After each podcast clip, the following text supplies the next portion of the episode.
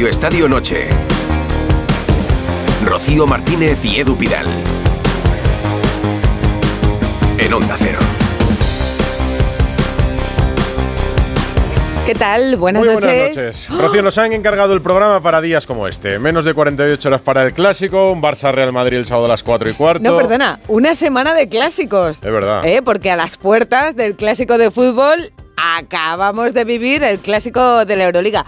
Por cierto, como testigos algunos de los que van a jugar el sábado ¿eh? con el balón de Bastantes los pies. futbolistas en el palco. Han pues mira, estaba Bellingham, Rodrigo, Vinicius, había Tchouaméni. Chouameni, Camavinga, Sí, Militao sí. también y Lunin.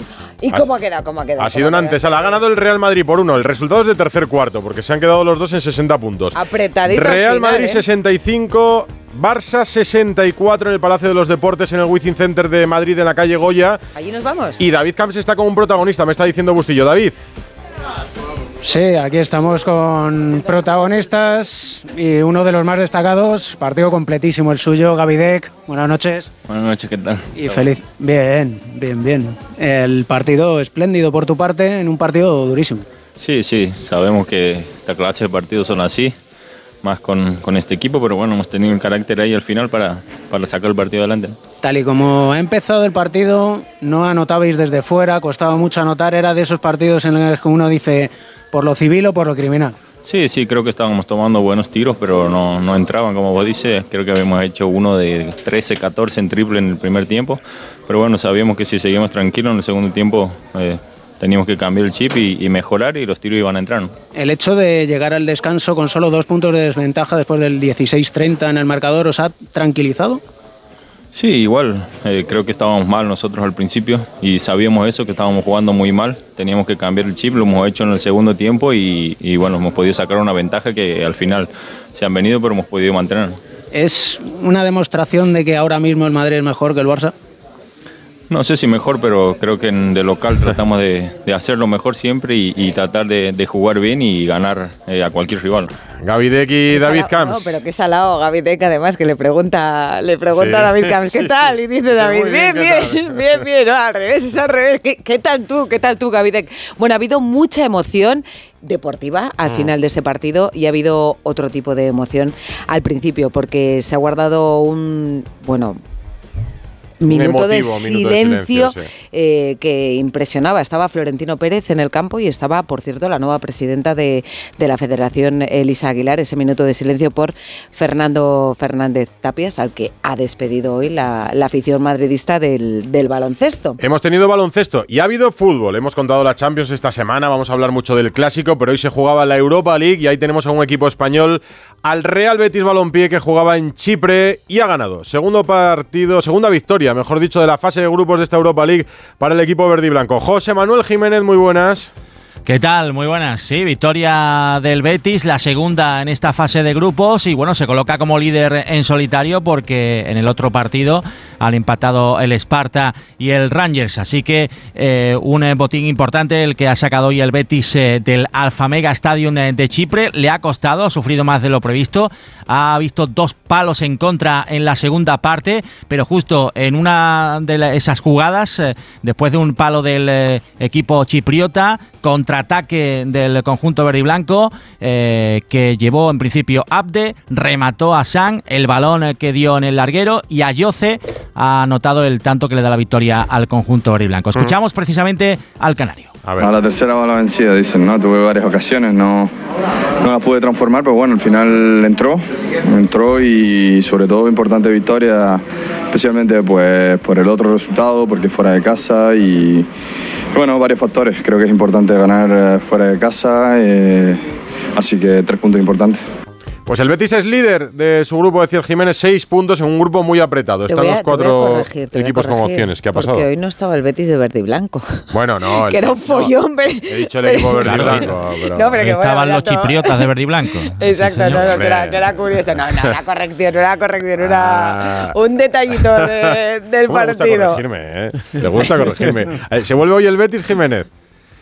Se vuelve eh, hoy el Betis y por cierto eh, van a encontrar al nuevo fichaje a Sócrates Papaspatopoulos, el Uf, ¿cómo le vas a llamar? griego A ver, repite, repite el apellido. llamar- Lo lleva ensayando toda la Repite, repite el, apo- el Mira, lo, apellido. puede- lo puedes, eh, eh, Rocío, lo puedes dividir entre papas, eh, que aquí nos gustan mucho las Papas, muy bien. pato, Pato. y después paulos, que es ya pues el toque griego. Ahora dínoslo papas, tres veces. patopoulos. No, dínoslo Papas tres patopoulos. veces seguidas. Papas patopoulos, papas patopoulos, papas patopoulos. Lo tienes. lo Pero le voy a llamar Sócrates, ya te lo digo. En Sevilla le van a llamar Sócrates seguro. Un filósofo es eso. Hay buen tiempo en Chipre, y, pero te quieres volver a Sevilla, ¿no? Calor, calor, sí, sí, sí, calor en nada. Chipre. Vuélvete pronto y ponte el abrigo que aquí ya está lloviendo en la península. Jiménez, un abrazo. Un abrazo. Hasta luego. Pues nada, el Madrid de baloncesto frente al Fútbol Club Barcelona, el Betis en juego en la Europa League y buena gente que nos acompaña esta noche, Rocío. Hombre, pues mira, tenemos por aquí a Natalia Torrente. Me he colado Hola, antes de que me saludarais. Buenas ¿Qué noches. tal? Buenas. No, eso nos gusta, nos gusta. Estáis ansiosos, ansiosos por hablar al micrófono. Tenemos a Alberto López Frau. Hola Rocío Edu, muy buenas a todos. Sonriente. Hombre, claro. Además, tenemos a Susana Guas. Susana, ¿qué tal? Muy bien, ¿y Hola, vosotros Susana. cómo estáis? ¿Cómo va el día? ¿Todo bien? Sí, todo estupendo. Bueno, Estupendo, me ha pasado de todo. A ver si Todo me cosas buenas. 12 ya dentro de nada, que cambie el día rápido. No, buenas, esto, lo arreglamos ahora con un buen ratito de charla, de charla futbolera, ¿verdad, Esteban? Que que sí. sois. portero, muy Por, buenas.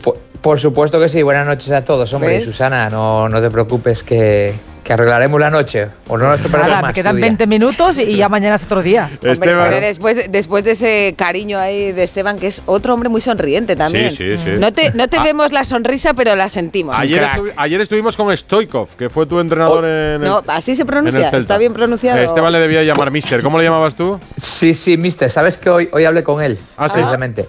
Le, le felicité por la entrevista de ayer porque creo que, que nos demostró lo que es el fútbol de los, bueno, 90, ¿no? Lo que era, Mm. cómo se vivía. Y me llamó y además tengo a mi hijo mayor en Bulgaria y va, va bueno, Ah. a echarle una mano lo que pueda. Y bien, bien, le llamaba mister. No jugué mucho con él, mayormente jugué tres partidos, o sea, no es un buen número, pero, pero bueno, acabó la cosa muy bien y, al final, jolín, un balón de oro que te entrenaba y bueno, que, que admirábamos, ¿no? Aunque los resultados no fueron los deseados en aquel Real Cruz Celta. Bueno, luego acabaste jugando más cuando se fue Stoikov, así que est- estuvo mejor fuera, lo puedes decir, que hoy ya no está portero. Con Esteban López Frau, Natalia y con Susana. Y si queréis, despedimos el Palacio de los Deportes de Madrid Muy y nos vamos al clásico. Camps, escuchamos a Gavidec, ha habido un ambientazo, decíamos que resultado corto. Tres detalles del partido, ¿cómo ha ido? Pues que los dos equipos con mayor anotación por partido de la Euroliga, que promedian 90 puntos, se han quedado ambos en 65 y 64, lo cual indica que ha sido un partido errático. No sé si, como decíais, impresionados por las figuras de Bellingham, Rodrigo, Vinicius, o quizás pensando que este, aunque sea solo el partido en la quinta jornada de la Euroliga, son de esos encuentros que van marcando en un futuro aunque Roger Grimao, el técnico del Barça, ha dicho que no, para nada, que esperan encontrarse más adelante cuando se jueguen los títulos, sí es evidente que son pequeñas gotitas, como si fuera la gota china, que va minando la moral del rival. Y en ese sentido el Real Madrid, en un mal partido, con un porcentaje 2 de 22 en el triple, ha conseguido sacar el partido adelante.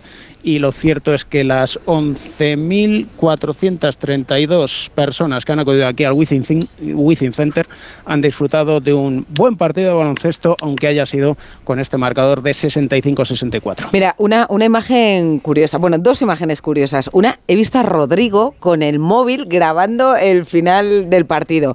Y luego está siendo muy comentada esa foto de Vinicius con Bellingham diciendo la nueva dupla, nueva generación, esto es el Real Madrid. Pues cómo estaban sentaditos. Estaba Bellingham en el medio de los dos brasileños, de Vinicius ¿Hay mal rollo o y? Rodrigo. No, es que están que en no. las bandas.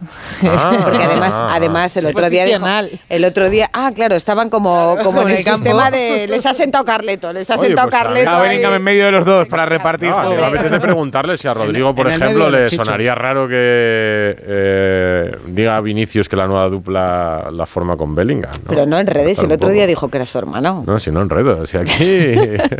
por preguntar Pues- no molestamos. Pues mira, bueno, David. Camps, un abrazo. Muchas gracias.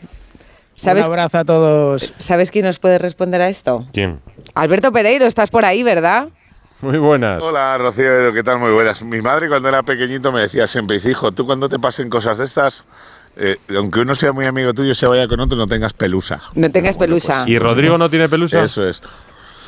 Pues igual tiene un poco, pero también te digo una cosa, si hubiera marcado seis goles o siete en vez de dos, el primero Claro. en, en. San Mamés y el último el otro día, pues no le hubiera pasado esto. Si hubiera jugado en la banda, en vez de jugar de delantero, que no le gusta, y no le tuviera que haber pegado un viaje a Ancelotti en, en la concentración de, de Brasil para luego desdecirse en la entrevista post partido del otro día, eh, después de que marcara en, en Braga, pues posiblemente tampoco le pasaría. Pero sí que es verdad que es un cúmulo de situaciones. Eh, lo hemos hablado más veces. Eh, Rodri al final, eh, pues eh, le han pasado muchas cosas desde que vino en el Mundial. Primero dos hijos eh, que eh, prácticamente le como aparecen si de la nada, ¿no? nada. Dice muchas cosas dos Eh, hijos. claro. ¿Cómo, cómo, cómo Eh, es eso? Un ligero detalle. te- Sí, sí, que abrió No, la puerta pero que es los verdad que él no contaba con, con- Hombre, no no, contaba. contaba con ser padre Pues y, y vienes de menos, un mundial que te sale todo bastante ¿Cómo mal. que le- esto de no, el- no, no, pero para, para, para, un momento, dice, abrió la puerta y no, no, ¿Cómo que esto de no contaba No, con ser ver, padre? los- Hay que los- explicar los algo hijos, aquí ¿no? de los Hola, papá. Vale, Pereiro, da- Yo, lo yo os lo explico. Los Pereiro, dos yo lo he hijos de. Rodrigo.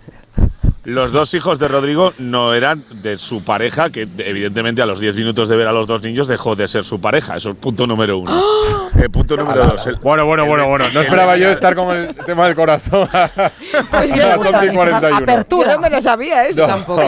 Esto estaba Sí, hombre, pactado sí, y me lo habéis esto- ocultado a mí hablar de esto. No, No, no. no. Y luego, y luego aparte una cosa, hay que entender que él, eh, cuando viene del Mundial y el Madrid le da las vacaciones, viene de, eh, de ser el protagonista de la eliminación de Brasil con aquel penalti.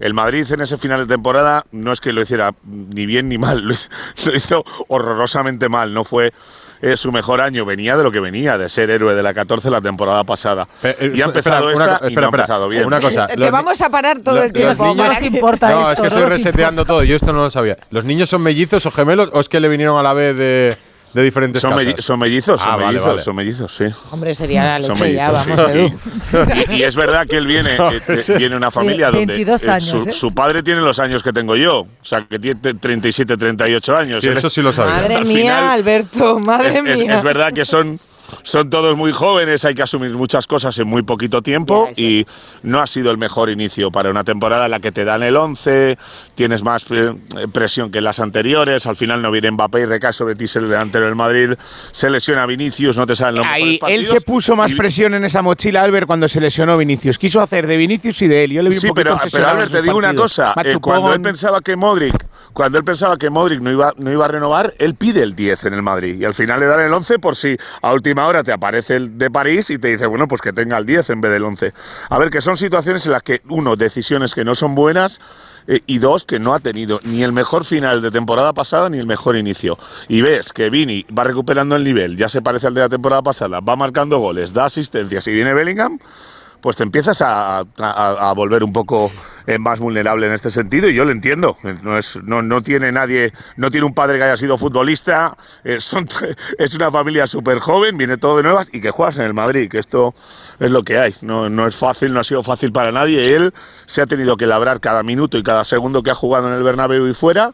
Es un grandísimo futbolista, pero él siempre tendrá eh, la sensación de que hay dos, tres mejores que él y que cuando aparezca el que tiene que aparecer se va a ir o al banquillo o lo van a vender. Esa sensación la han tenido eso, muchos pues, en el Madrid solucionas en- con otra historia. a lo largo de la historia, no solo en estos últimos años, sino casi siempre. Hay jugadores en el Madrid que tienen la sensación de que son muy importantes, pero siempre tienen la sensación de, que tienen No, y- lo- y que ha Si hecho son Vinicius- 11 en el campo, siempre de- de- o sea, siempre habrá una jerarquía de, de a, gente esa, buena. a esa edad tener la condición de indiscutible en el Madrid es súper difícil. Lo que ha hecho Vinicius no es lo habitual. Y él no tiene esa condición de indiscutible, tiene condición de meritorio permanente. Entonces eso al final pues Pero sí que cansa. es verdad que eh, De en la temporada anterior, donde decía Alberto, perdona Esteban, que, fue determinante en, en las remontadas del Madrid para conseguir la decimocuarta. En la final eh, juega dos minutos, Natalia. Sí, es que es exacto. increíble. O sea, es que a pesar de que hace muchos más méritos, y perdonadme, que Vinicius, que también hace una buena temporada, siempre tiene un rol secundario. Da igual, haga lo que haga. Porque Sí, al salía del final. banquillo, Pues Bueno, Claro, pues añade otra cosa Claro. más, que Ancelotti sabe que los otros dos para él son mejores. Recordad que no hace tanto había un debate, no hace tanto, cuatro años, había un debate sobre quién es ¿Quién era mejor, mejor? Vinicius o Rodrigo. Sí, sí, Exacto. claro. Esto se Bueno, es que planteaba cuando Esteban, Madrid Se decía que Rodrigo tiene más gol, Vinicius tiene mejor regate, hasta que Vinicius empezó a chufarlas. Con que Esteban, contó a ver, hasta que se puso botas no, bien. Me quedo, me quedo con una frase que me dijeron hace muchísimos años, que el contrato más importante que firma un futbolista Mm. normalmente es el de la persona que está a tu lado. No el de futbolista solo, sino la persona que está a tu lado, con el que compartes tu vida. Y cada vez me reafirmo más, ¿no? Lo que influye, No tu estabilidad duda. emocional, que luego... Dime. No, no, que claro, que claro. Pero eso, Vamos. eso es fundamental. En lo que el Eso es algo que, que por mucho dinero que te ofrezcan, por mucho tal, si alrededor tuyo hay algo que no te deja ir a, a entrenar al 100% y competir al 100%, da igual lo que tengas Ya, pero, alrededor. pero, pero, pero, Esteban, entenderás que esto es un poco de novela de Daniel Steele también. Se ah, te mira, empiezan a pasar cosas que alucinas. Me, ¿eh? me estoy viendo ya el documental de Beckham y Ferguson quería que Beckham mm, tuviera como pareja una chica normal. Sí. Le hizo caso, ¿eh? Sí, que no fuera No una hizo estrella del pop. Le siguió a, a- a rajatabla, lo Muy- siguió. muy Bueno, lo- recomendable. Lo, que tiene claro el madridismo es que la estrella de este inicio de temporada es Jude Bellingham, que hablaba, por ejemplo, del clásico y de su primer clásico y de si va a marcar las diferencias. Estoy realmente emocionado. Solo espero ya el momento de encontrarme el ambiente, planear el momento y ante un club que respetamos muchísimo. Voy con mucha ilusión y es interesante en lo personal. Me voy a divertir mucho. Joder, habla como. Tiene acento de Palencia, ¿eh? grande. Bellingham, Bueno, ¿eh? pues sí.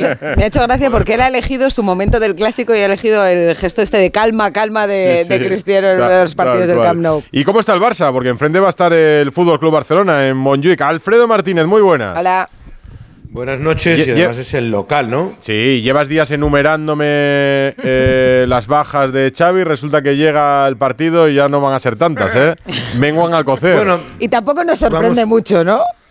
Bueno, vamos a esperar, ¿eh? Vamos a esperar, porque hay que tener cierta cautela, ¿no? Es un partido en el que la, máxima de Xavi es no arriesgar. Claro, todos los futbolistas quieren llegar. Hay tres que están descartadísimos, que son Sergi Roberto, eh, Koundé y Pedri. Hay otro que está muy complicado, que es Frenkie de Jong, y dos que creo que van a estar seguro, que son Rafinha, con muchas opciones, y Lewandowski, con muchas opciones. Vamos a ver mañana. Hoy el club eh, ha informado que Rafinha había hecho parte del trabajo.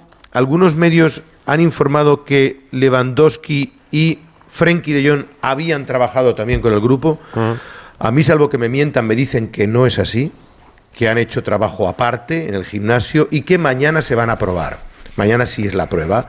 Eh, yo creo que Lewandowski va a entrar en la convocatoria, otra cosa los minutos que pueda tener, y que lo de De Jong lo vamos a poner un poco en cuarentena. Venimos contando desde hace días que podrían entrar los tres, pero conforme se van acercando las horas hay que ver las sensaciones que van teniendo ellos. Están muy al límite. En condiciones normales, si no fuera un Barça-Madrid, eh, ni Lewandowski ni Frenkie de Jong se probarían. Pero en esta tesitura yo creo que van a forzar y, y me da la sensación de que Rafinha está para jugar media hora y Lewandowski otros 30 minutos. Pero Uf. titulares, titulares, no veo a ninguno de los dos. Uf, ¿eh? Susana, ¿Por? ¿por Sí, yo- no, yo para, para mí la, la baja más importante que tiene el Barça de todas es la de Frenkie de Jong. Creo que es el mejor que tienen, el que tiene más calidad, juega y te hace jugar. Rafinha si llega lo va a hacer muy justito y sería para mí muy mal muscular. forzar sí y, y fo- forzar a Alfredo a jugadores que no están bien n- no me parece razonable la verdad no no no, no, No, pero creo es un que poco. sea una, pero- una buena idea No, o sea, es que la palabra forzar nunca es buena. O sea, tú dices forzar, ya de por sí está mal hecho. De ahí que eh. Xavi ha sido muy prudente. Sí, bueno, eh, Lewandowski jugaría infiltrado, sí, pero, pero Claro. eh, cuando te dice, cuando te dice Xavi, dependerá de las sensaciones que tengan ellas. Lewando- ellos, Lewandowski lleva tiempo intentando llegar a este partido y se lo ha fijado que- como es es, un golpe. Eso es lo que te iba a decir, que no, no- o sea, es- es- está bien utilizada la palabra forzar, pero el que fuerza es el futbolista que no se quiere perder No se este quiere partido. perder. Lo que pasa es que lleguen o no lleguen, lo que no llegan es en la mejor condición. Nunca vamos a ver No, el no, mejor evidentemente. Lewandowski ni el mejor pues Frenkie. Entonces, escucha Fermín y 10 más bueno, Fermín, es, que, está- No, no sé. es que Fermín se lo ha ganado ser titular. Pero- yo creo que va a ser Pero titular. ¿Va a jugar con Fermín. cuatro centrocampistas, como decía, por ejemplo, ayer Ah. Abelardo o no? Eh, Yo creo que sí. Yo creo que sí, incluso un poco por esta cuestión. Si Lewandowski estuviera bien, con Joao Félix y con Ferran o con Lamin, dices, vale.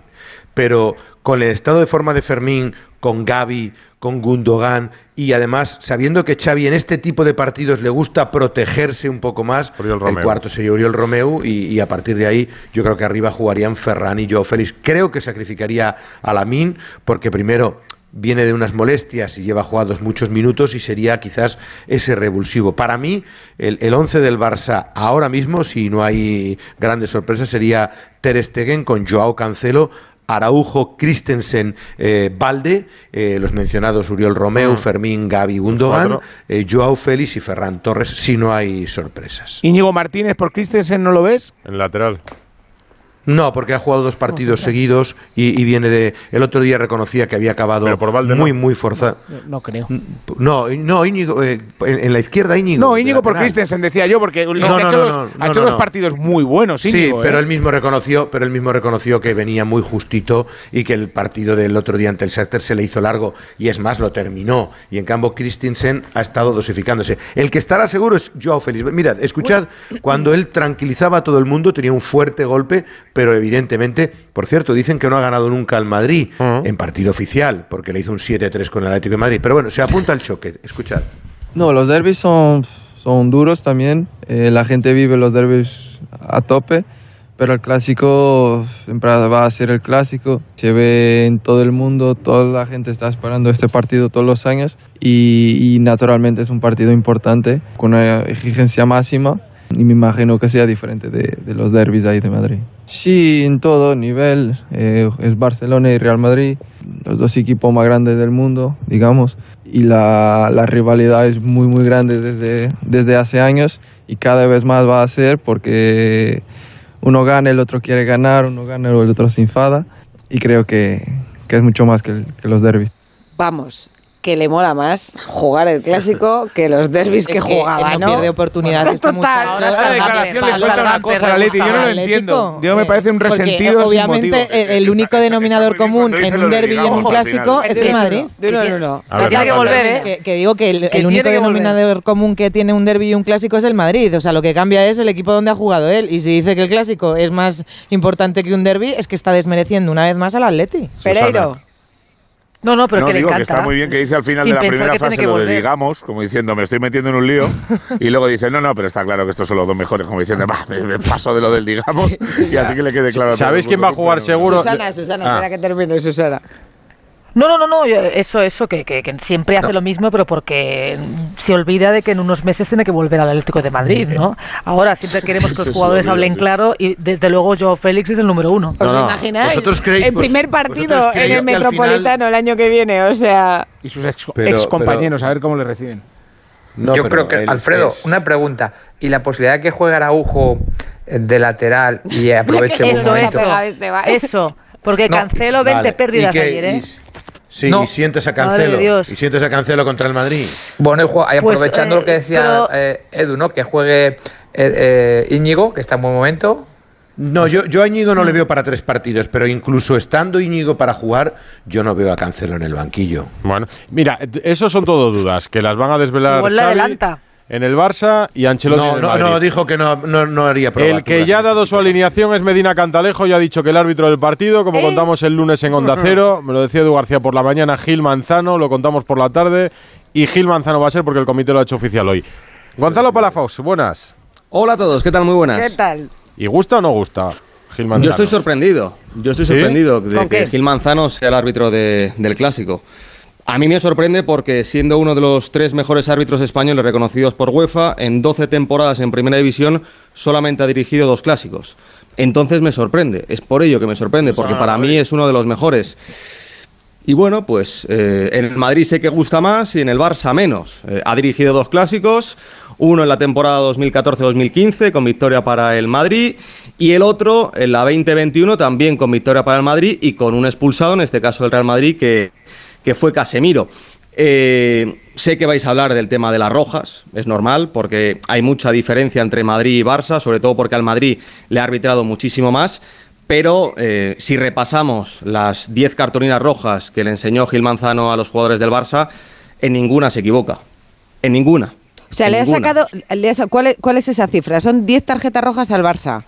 Sí, por ejemplo, la última es a Piqué, eh, por decirle, eres el árbitro que más nos has jodido Eh, y me Pamplona, cago en tu ¿no? puta madre. Sí, para mí, último. pues hombre, sí, si le dices al árbitro me cago en tu puta madre, pues es cartulina roja. Bueno, Eh, la novena...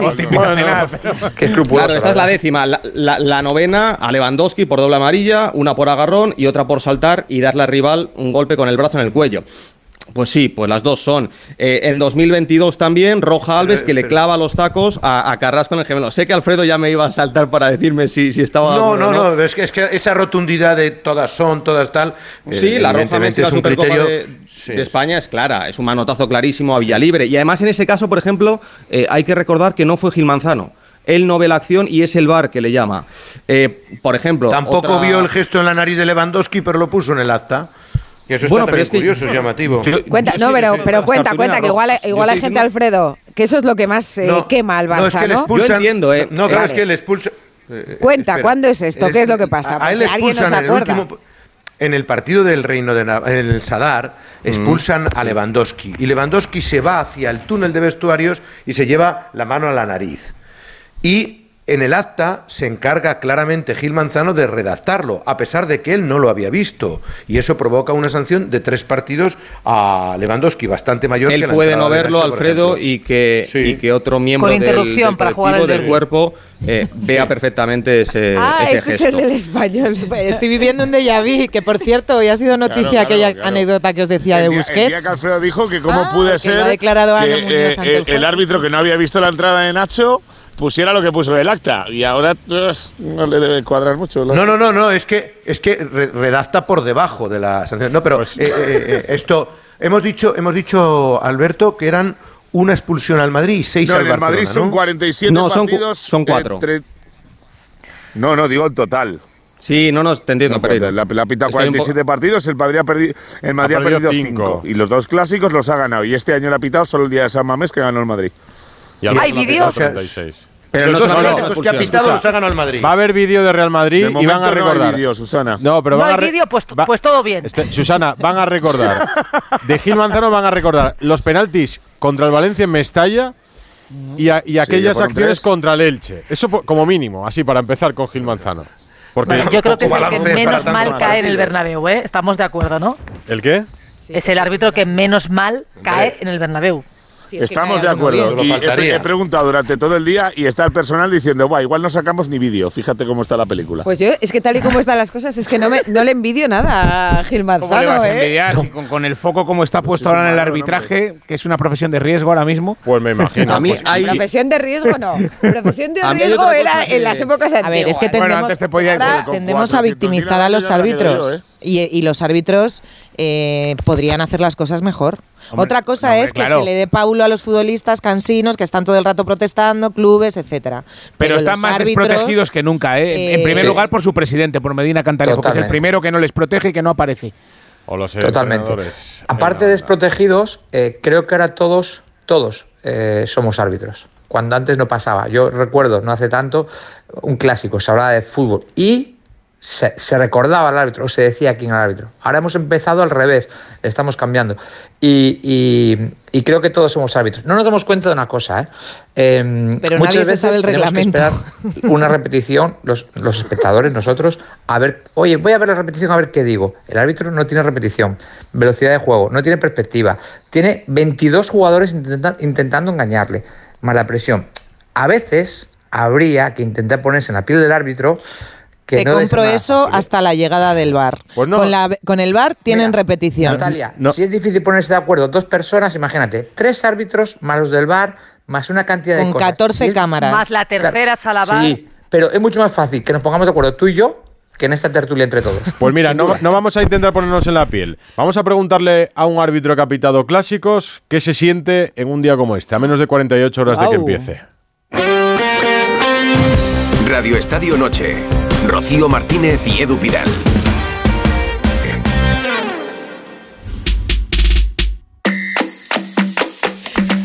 No dejamos de hablar de los récords en el deporte y por eso hay que contar que el nuevo Movistar Plus tiene también un precio récord. Seas del operador que seas, por solo 14 euros al mes podrás ver cada jornada un partido de la liga, el mejor de la Champions y lo mejor del deporte con todo el básquet. Además, un estreno de cine al día, las mejores series y todos los originales. Seas del operador que seas, contrata ya Movistar Plus por solo 14 euros al mes en movistarplus.es. ¿Qué más da Gil Manzano que Isaac Peral? Es que me da igual. Eh, lo que tenemos que hacer todos es confiar en la independencia y neutralidad de, lo- de- de los árbitros. Es como si yo me enfrento a un juicio y digo, ¿qué te parece este juez? No, yo tengo que- que creer en que ese juez es completamente imparcial y punto.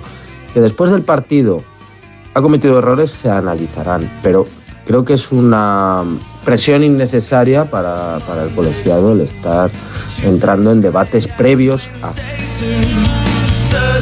Una buena pues, reflexión, pre- ¿eh? Presunción de inocencia, ¿no? Presunción de inocencia, por lo menos preventiva para los te hablaba árbitros. como árbitro Ana. de regional, Sí, casi. la verdad es que era una reflexión bastante, yo creo que muy pensada y muy pausada. Sí, que sí, viene sí, muy sí. bien para este tema. A ver, Ana, Muy perdona, es que nuestros oyentes son todos calidad, Ilustrados, calidad. ilustrados, oyentes ilustrados y en eh, Twitter también porque hemos preguntado, ¿os gusta la designación de Gil Manzano como árbitro del clásico? Al 34% le gusta, al 66% no le gusta y tenemos opiniones tan diversas como la de Ángel que dice, pues me parece muy bien, lo extraño es que Gil Manzano haya pitado tan solo dos clásicos, por el contrario Matías dice, es el peor árbitro que podían designar para este partido. Bueno, si quieren seguir mandando mensajes, 608-038-447 o en arroba Radio Estadio N.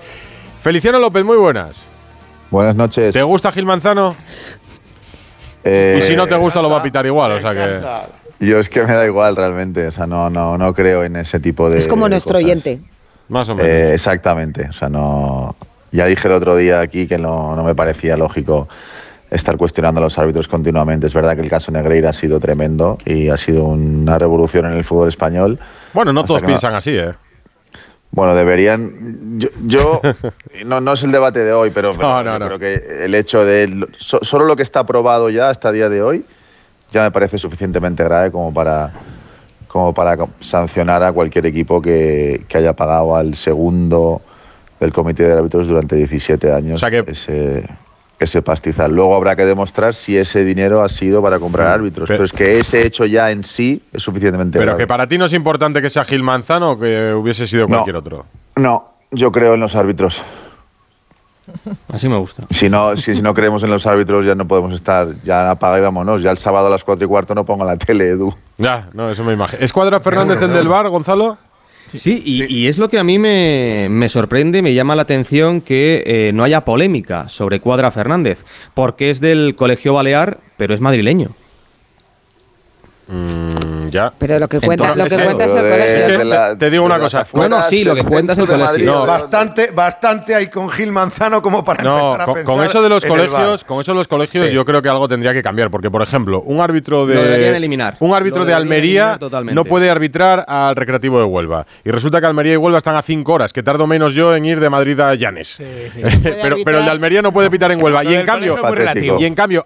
Rojas, que es toledano y está yo, adscrito al, ese tío es a- serio. al colegio castellano manchego Y fuerte. y Sí. que vive en San Chinarro, o sea, aquí al lado de, de la radio, Puede arbitrar al Madrid. puede arbitrar al Madrid. Un hombre de Es bien. inexplicable. Pero, de hecho, La norma. Es que la norma, la norma ya presupone eh, que los árbitros son incapaces de ser parciales. Ese- ese- imparciales es si están ¿no? arbitrando Correcto, eh, a un equipo de su comunidad autónoma. Por eso tendrían que eliminarlo. Claro, estoy de acuerdo. Supongo.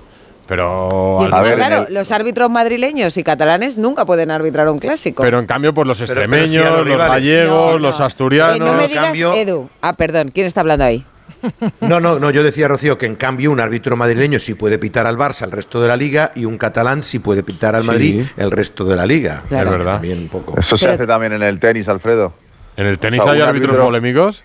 No, no, quiero decir que un árbitro español no puede, no puede arbitrar un partido de un español contra otro que no sea español, en cambio sí puede pitar a dos españoles. Eh, Edu, Pidal, que está, estábamos hablando aquí mucha geografía, mucha geografía. Ya has nombrado Asturias, has Sí. nombrado Asturias ya. No me digas que, que hoy has traído otro asturiano aquí. A Esteban. Ah, no, sí, es verdad. Otro más, otro más, Sí, otro asturiano. Ampliamos el lobby asturiano porque ya que Eh, estábamos eso, hablando de clásicos, lobby. de árbitros, es amplio, ¿eh? Es Madre amplio. mía. Y influyente también. Pues como hay pocos asturianos en el programa, estábamos hablando de árbitros, de clásico, de la designación de Gil Manzano y pensé yo, digo, ¿qué árbitro ha pitado el clásico? Que hable bien, que lo explique bien, que nos cuente cómo son las horas previas. César Muñiz Fernández. Hola Muñiz, muy buenas. Hola, buenas noches. Hola. Aquí estamos pensando qué pensará un árbitro que pita el clásico el sábado. Y digo, pues como tú lo has hecho, ¿qué pensarías en una noche de jueves como esta? Bueno, pues eh, al final, eh, pues piensas que, que estás muy contento, que al final como árbitro, tú, pues arbitrar un Madrid-Barcelona eh, es un partido que, que- que con todo lo que rodea, con todas las connotaciones deportivas y, y mediáticas que rodea, pues es un partido que se ve en todo el mundo, por lo tanto, eh, muy contento, ilusionado de recibir esa designación al principio y luego ya mentalizándote ya poco a poco para el partido del sábado. O sea, ¿no crees que esto sea un marrón? Porque todo el mundo coincidía al que le caiga la del sábado con el caso Negreira, después de lo que pasó el otro día, eh, las presiones de los clubes. Dicen, si es que es más un marrón que un premio. O sea, ¿tú no crees que Gil Manzano esté ni mucho menos descontento? No, para nada, para nada, todo lo contrario. No sé, no sé qué es lo que tiene el arbitraje, que engancha y que siempre cuando te dan retos cada vez mejores, pues al final es, es un motivo de superación y de esfuerzo. Y como árbitro, pues eh, Gil Manzano, pues eh, seguro que estará súper contento, súper motivado, sabiendo la trascendencia que hay, porque oye, no olvidemos que esos partidos tienen un antes, un durante y un después y dan la vuelta a todo el mundo, pero al final él tiene condiciones suficientes porque años que iba ya en primera división y, y tiene nivel suficiente para, para sacar el partido adelante. ¿Y cómo es? ¿Cómo le ves tú como, como árbitro? ¿Qué destacarías de él? Bueno, yo, yo a Jesús lo conozco muy bien, muy bien, porque afortunadamente vine con, desde el cuarto árbitro. Entonces, un chico muy majo, eh, con unas condiciones eh, arbitrales excelentes. Además, está un momento del arbitraje muy bueno, porque no olvidemos que creo recordar que lleva 10 años en primera, Sí. 8 como internacional, eh, 39 años, que es un poco la edad un poco eh, más madurez. bonita como árbitro porque Sí. tienes eso, tienes esa madurez, esa experiencia, que ya no es lo mismo llevar dos, tres años que, que ya llevar el pozo, la experiencia de, de 8 o 10 años. Por lo tanto, en ese aspecto eh, es un hombre que, que- que seguro que va a afrontar el partido pues con muchísimas ganas, con tranquilidad, eh, conoce a los futbolistas, le conocen a él y bueno, al final todos son ingredientes para que, para que tú vayas a eh, vayas eh, no confiado, confiar lógicamente, pero sí convencido de, tu nivel, de tu conocimiento, de tu experiencia y de poder intentar que salga pues un Le- ¿Leéis, escucháis, os llega lo que se dice de vosotros antes de un partido como este? Pues que Alfredo diga, "Eh, Gil Manzano es un árbitro que cae bien en el Madrid y que el Madrid diga, bueno, pero en Mestalla eh, aquellos penaltis o, no te enteras de nada de lo que se dice. Algo, algo así, ¿no? Al final, al, al final tienes que enterarte porque si no lo es por tu mujer o tu novia o por el vecino o por, o por alguien en el colegio, pues siempre eh, se, se comentan y algo te llega. Y es verdad que intentas abstraerte un poco, intentas pues bueno, pues eh, que no te esos comentarios, lo que se dice en la prensa, en la radio, porque al final quieres ir pues limpio de mente, ir fresco, eh, con, con tu, con tu mentalidad, con tu manera de arbitrar, de interpretar el juego, y al final pues intentas pues que no te porque somos seres humanos, Mm. pero aún así el aspecto psicológico y mental de un árbitro está muy preparado para estar muy por encima de lo que se dice, ¿no? Porque si no, al final, si un árbitro no está preparado en primera división con todo lo que está cayendo, pues al final no estás para, para arbitrar, ¿no? Por lo tanto, en ese aspecto, por supuesto que lees algo, ves televisión y lees prensa, pero mi, mi opinión y mi consejo y un poco lo que hacía yo era pues ver lo justito, lo justo porque si no al final te invade tantas informaciones que al final pues eso te puede afectar al, al subconsciente, ¿no? Eh, ¿Tú qué les decías a los futbolistas cuando antes de empezar el partido?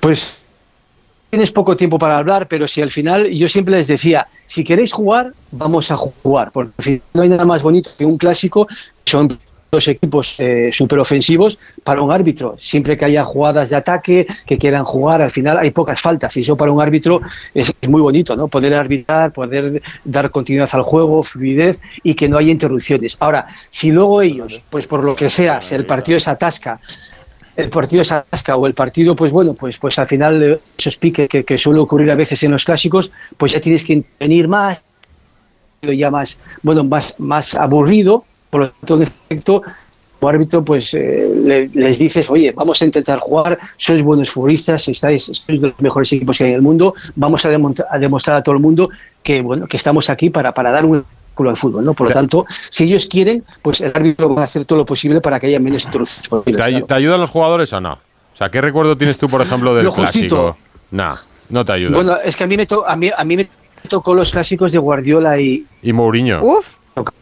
Pues correcto, a mí me tocaron dos clásicos bastante... Yo dos complicados, que fue aquella época que solo faltaba que que, bueno, la tensión que había Espera, Muñiz, espera, espera, espera, sí. que, campo espera, Que es que te- que volvemos a recuperar la llamada. Que te estamos ahí, que Sí, se está entrecortando y justo... Te cuelga Busti y te vuelve a llamar para recuperar Mira, la llamada. por ejemplo, por Sí. ejemplo, yo estaba eh, viendo una, una imagen porque es que le tocó uno de los clásicos más complicados, ¿no? En ese año 2011, cuando había una tensión altísima entre Barça y, y Real Madrid. Y, y estoy viendo a, a- a César eh, hablar con Pepe y con Messi Mm. después de ese pelotazo de Messi a la grada en el, en el Bernabéu. Eran eh, clásicos durísimos, muy difíciles para, para un árbitro y en los cuales, eh, si te ponías tarjetero, eh, los equipos acababan con, con ocho jugadores o con siete cada uno, seguro. Entonces ahí tenía que ser un árbitro eh, muy diplomático, saber llevar el partido, porque si no se te, se te iba de las manos. ¿eh? Decías que era la época de los grandes clásicos, cuando hubo tantos eh, Muñiz con Y. Guardiola y con Mourinho. De ellos, pues ahí en esa época, que bueno, todos bien sabéis pues lo que ocurrió y el- que había la selección estaba bueno jugando muy bien, un nivel muy alto y, y al final pues y- porque al final se veía demasiada tensión en el campo, ¿no? Que, que- que, bueno, por los, por los motivos que sean, pues fue partidos muy tácticos, muy físicos, y eso es muy feo de cara al espectador y muchas interrupciones y muchas acciones. Por lo tanto, bueno, me acuerdo esos, esos derbis con, con mucha tensión, mucha pasión, claro. ¿Quién recuerda que era el futbolista más pesado y el más ejemplar? ¿Te refieres de los, de los clásicos o en general? ¿De Sí, los sí, clásicos sí, te de los clásicos, de los clásicos. Hombre, Bueno, pues sí, en general al, también. Al final, al final, si te das cuenta, el árbitro eh, por su por su mm, diagonal eh, pasa mucho, lógicamente, pues por el medio campo, por esa zona, claro, de intersección, ¿no? Y al final, pues ahí te encontrabas pues con Xavi, el entrenador ahora del Barcelona, que, que ya se le veían eh, de aquella dotes de entrenador, ¿no? Que estaba siempre muy pendiente de Muy cualquier decisión. muy pesadito. Exact- Que no callaba, exactamente, no callaba. Cor- correcto, correcto. y- él y Puyol, ¿no? Y Puyol, ¿no? Que eran un poco los que, junto con también Gerard Piqué, con, son gente con, son futbolistas con mucha personalidad, que y entonces, bueno, me acuerdo que, bueno, que al final, pues siempre estabas muy entretenido en esos partidos, ¿no? Mira, Xavi luego- dice, Xavi dice ahora que no, pide que no se condicione al árbitro. Los, los- los del Madrid no hablaban nunca nada, ¿no? Muñiz y eran mudos los jugadores del Madrid. Sí, hombre, ¿Eh? no, hombre, también. Ah, no, también, no, no, que digo, lo mismo, lo mismo, No, lo mismo deambulaban por el campo y no hablaban. No, te los iba a decir ahora, te los, te los iba a decir ahora, Ah, ¿eh? no, por, eso, por eso te apunto. Como te ha apuntado Feliciano y te ha animado, ahora te animo yo a otra parte. Sí, sí, y bueno, y, y en el Madrid pues también teníamos a Xavi Alonso, que también era un Ah. chico pues que oye, que lógicamente pues también le hombre. gustaba pues eh, estar con, con el árbitro, comentar las jugadas, también Guti me acuerdo también, Eh, bueno, Raúl en ese aspecto pues era un chico más tranquilo, pero bueno, al final ejemplar. son, son el ejemplar, que, que de correcto. todo hay en la viña del señor, Muñiz. No, hombre, está claro, está claro. Al final, al final los futbolistas eh, hay mucha tensión, eh, hay mucha presión y bueno, en el campo, pues aunque no te da tiempo mucho a hablar, pues sí es verdad que bueno, pues que ciertas acciones que puedas eh, eh, pitar o sancionar, pues al final siempre te venían uno o dos futbolistas por intentar reclamar alguna jugada. Pero bueno, es algo Y- que forma parte del fútbol y que lo tenemos asumido, ¿no? Y como eran los grandes clásicos eh, que venían ya muy calientes en la previa, porque aquellos clásicos Mourinho Guardiola Uf, en aquellos sí, años del Madrid-Barça ya venían muy calientes los Sí, días anteriores. No, pero se calentaban en la sala de prensa y, y se calentaban. Ya, vamos, ¿te daban alguna indicación desde el comité para que tuvieses especial atención, no sé, en los banquillos, por No, ejemplo, para no, que el cuarto árbitro estuviese especialmente pendiente de lo que se decía también fuera del terreno de juego o no? No, no, jamás, jamás. Al final, las instrucciones que te dan son siempre las que, recibimos todos los árbitros, pues en verano, en las concentraciones en, en octubre, y luego en febrero, pues que al final analizas la temporada, analizas los meses y bueno, son instrucciones que son generales para todo el mundo. Pero jamás hemos, eh, yo por lo menos, eh, he recibido ninguna, ninguna indicación, ninguna, ninguna, bueno, ningún comentario, por muy partido, por Madrid-Barcelona que fuera, por mucho partido que se jugara, pues al final no, porque el comité entiende que el árbitro que va a arbitrar está capacitado plenamente para, para saber eh, dirigir ese partido, para saber llevarlo a mejor a buen puerto y al final, pues bueno, únicamente pues sí es verdad que tienes que estar muy pendiente de todas las parcelas, del campo, de- de- del área técnica, eh, de los banquillos y también ahora del bar, que al final no olvidemos que, que ya no son tres o cuatro compañeros en el campo, sino junto con la sala bar hablamos de siete compañeros, por lo tanto el trabajo en equipo es fundamental, pero a la pregunta que me dices tú de instrucciones o tal, nada, todo lo contrario, ¿no? en ese aspecto siempre dejaban que el árbitro con su criterio, con su personalidad y con su saber estar, pues bueno, sacar el partido lo mejor posible, ¿no? Claro. Es, es como el mejor premio casi que se puede recibir en la liga.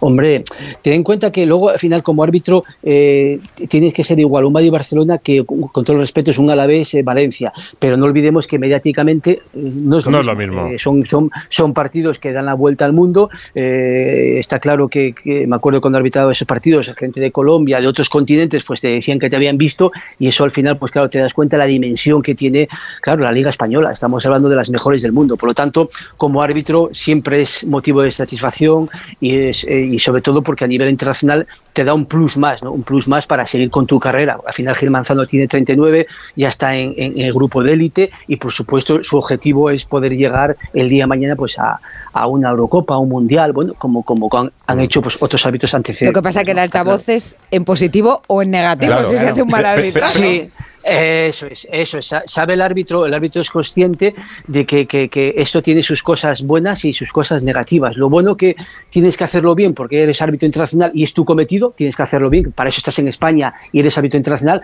pero como te salga mal, como te salga mal, pues ya sabes, eh, al final eh, la repercusión mediática que tiene, pues eso te puede hacer un poco daño y ahí, ahí, ahí tienes que ser fuerte mentalmente para saber sobreponerte y seguir, y seguir avanzando. ¿no? No ¿Prefieres, queda un, otra, ¿no? ¿Prefieres un clásico tranquilo en el que pases desapercibido o prefieres un eh, clásico con muchas jugadas polémicas y haber acertado en todas?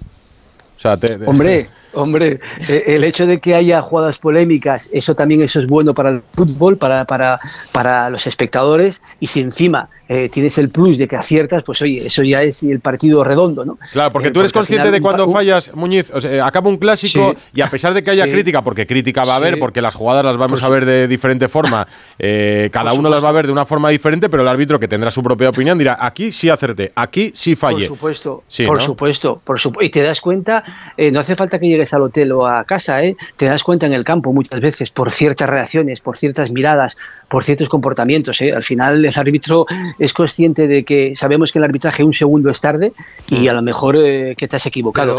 yo siempre, una- yo siempre y- digo una cosa, y, y an- y antes que me preguntes, si yo tuviera los árbitros de mi generación, tener la posibilidad de tener una segunda oportunidad como tienen ahora los árbitros, porque claro, yo en aquella época yo me equivocaba y tenía que tragármelo, ir para el hotel, eh, no dormir y pasar una semana horrible. Pero ahora tienes la oportunidad de tener una segunda segunda oportunidad, es decir, que si te fallas un penalti o una tarjeta roja, lo que sea, tienes la posibilidad de poder verlo en el monitor o que te avisen del bar. Eso hoy día en la vida, tener, tener una segunda oportunidad es algo que vas con muchísima más tranquilidad. Imagínate antiguamente como, como, como íbamos, más tensionados porque al final no podías fallar, era sí o sí. Pero sigue habiendo Pero- igual de lío. O más. Bueno, bueno, pero- el lío, el lío, el lío sí, sí es que es verdad a nivel mediático que, que puede ocurrir, porque al final son jugadas interpretativas y como bien sabes, aunque se busca la unificación y se que lo- buscas que los 20 árbitros tengan la, la misma idea, la misma filosofía de juego, al final somos seres humanos, ¿no? Entonces, claro, cuando hay una persona ahí en el bar que, que tiene una interpretación que a lo mejor no coincide con el principal, pues lógicamente chocan esas cosas, ¿no?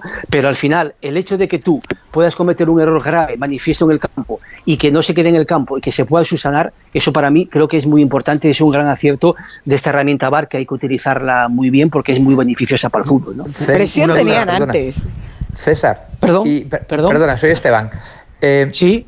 ahora tal, que, los árbitros entendéis el fútbol, ya en tu época lo entendíais, ya tenéis herramientas, ¿te condiciona en ese diagonal que hacéis el estilo de juego de los equipos? ¿A qué voy? Sabemos que el Madrid cuando ataca busca mucho a Vinicius.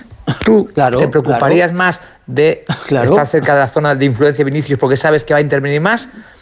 Por supuesto, por supuesto, Ah. Esteban, tú como, Muy bueno, como muy bien conocer- Gracias porque eso, eso quiero que la gente lo sepa. Sí, sí, por supuesto, porque al final no olvidemos que, que cada vez más, ya no solo ahora, ¿eh? ya en la época mía, y yo me fui Sí. hace siete años, ya se preparaba mucho los partidos, prepartidos de analizar cómo era el equipo eh, de local, cómo era el visitante, qué jugadores tienen, cómo juegan. ¿Por qué?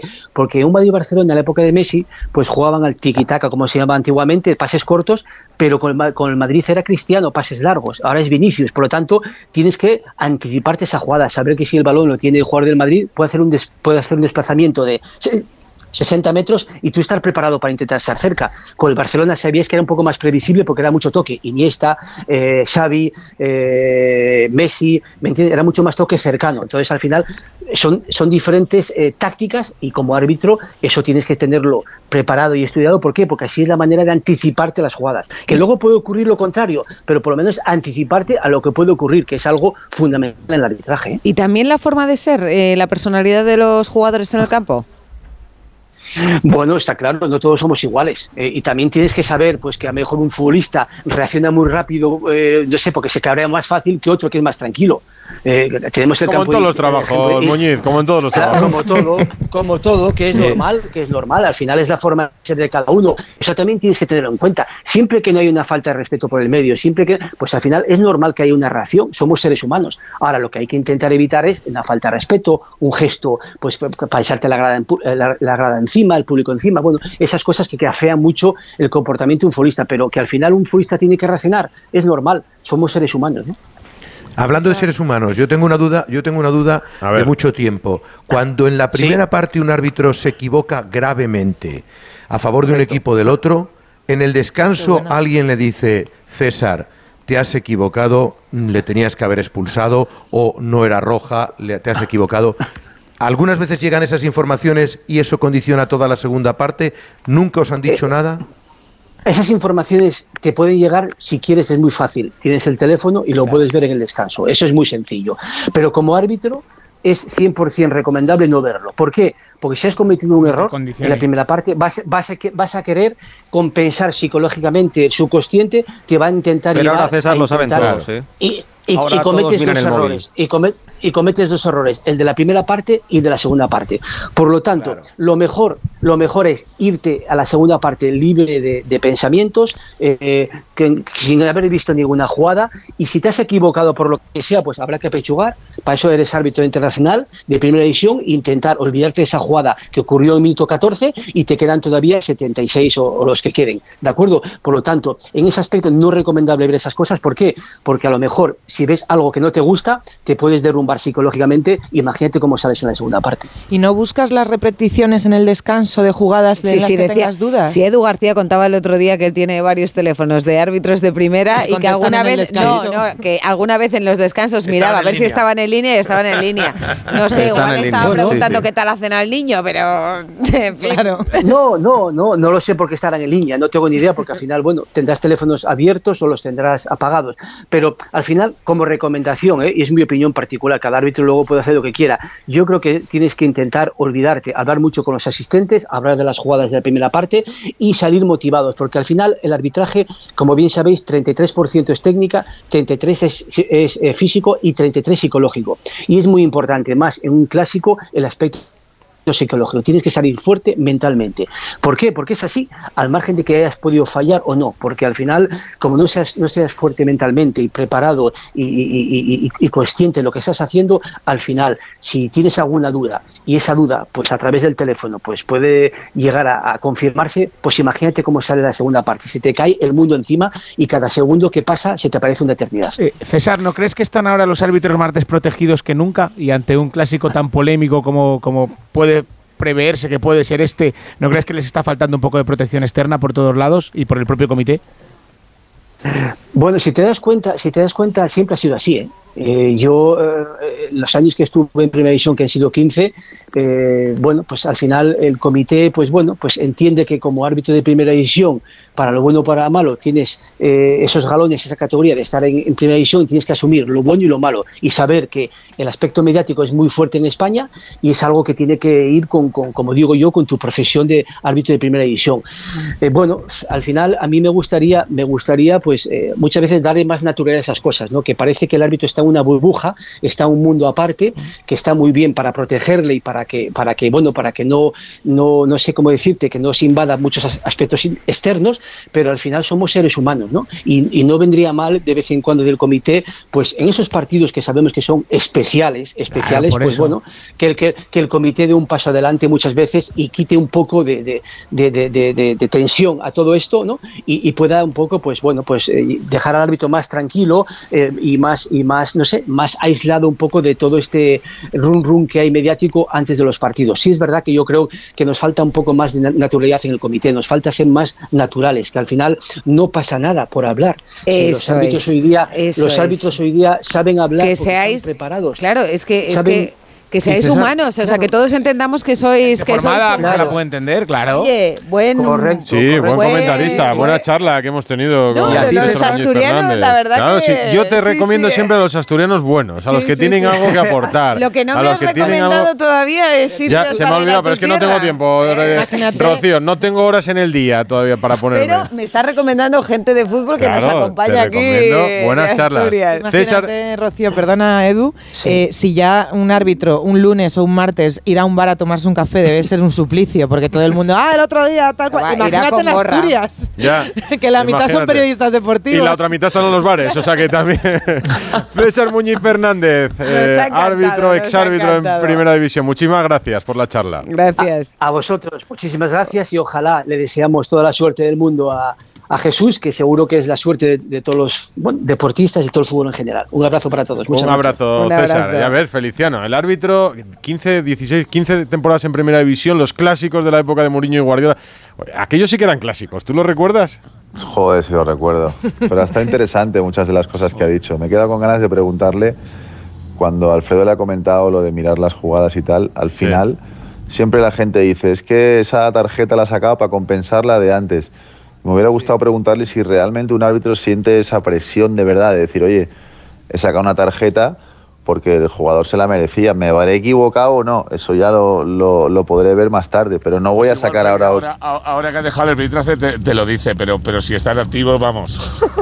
no, no te lo reconoce en la vida, vamos. Pero, pero es que yo nunca he entendido lo de compensar o nunca he entendido lo de es que el árbitro se ha cargado el Pues partido. eso es en el- subconsciente. Ya, pero no puede ti. ser. O sea, vamos a ver. O sea, yo le meto una entrada a un tío en la rodilla en el minuto 3 y me tiene que sacar roja. Porque estoy haciendo una entrada que merece tarjeta roja. Pero es que hay gente que dice, "Jo, es que el árbitro, claro, en el minuto 3 se ha cargado el partido con No, la expulsión. ahora No, es- es, que la culpa no la tiene el Sí, árbitro, pero- la tienes tú que le has entrado en la rodilla. Es verdad tío. también, Feli, que ahora con la herramienta del VAR, ante un fallo gravísimo que antes si se cometía al descanso de forma inconsciente te podía condicionar la segunda parte porque dices, acabo de perjudicar a este equipo. No he visto algo tan claro que me va a perseguir durante Sí, toda la semana. Y tú ahora. ya estás pensando en eso cuando sales al campo en la segunda parte. Ahora ya un fallo tan, tan, tan grave sería al menos eh, corregible con el VAR. Sí, Entonces, pero por ejemplo, Edu, eh, oportunidad. Sí, pero el otro yo- día... Sí, yo lo Gonzalo, entiendo. No, sí. no, sigue, sigue. El otro día en el Pizjuán, eh, lo vimos con De Burgos Bengochea, eh, él para el partido para que atiendan a Ocampos y en la segunda parte hay una jugada en la que sí que tiene que parar el partido porque hay un jugador del Sevilla Mm. tendido sobre, sobre el verde y ahí decide no pararlo. Ya, ¿Por qué? Porque sabe anterior. que se ha Sí, equivocado y dice, uff, como lo vuelvo a parar... han visto unas imágenes, se han visto unas imágenes donde Rudiger levanta la mano, como Sí, diciendo, le sí. pega un palo. Pero y le que ve de no, Burgos el como comité- diciendo, el- bueno, pues lo para claro, por, por El- preservar. El, comité ahí habría visto falta de Rudiger, ¿no, Gonzalo?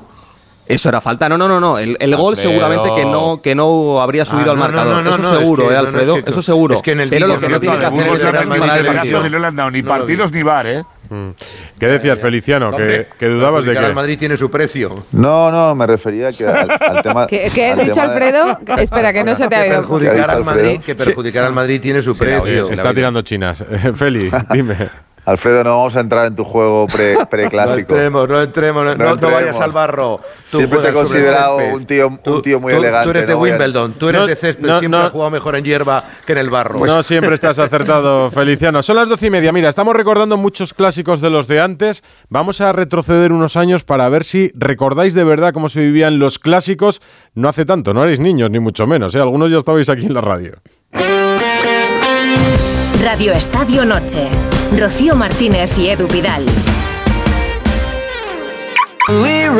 Radio Estadio Noche. Rocío Martínez y Edu Pidal. Pues Gil Manzano, la verdad que para el clásico no me gusta porque tira más bien hacia el lado blanco. Es un poquito vikingo. Pero bueno, tiene que ser así la cosa. Buenas noches.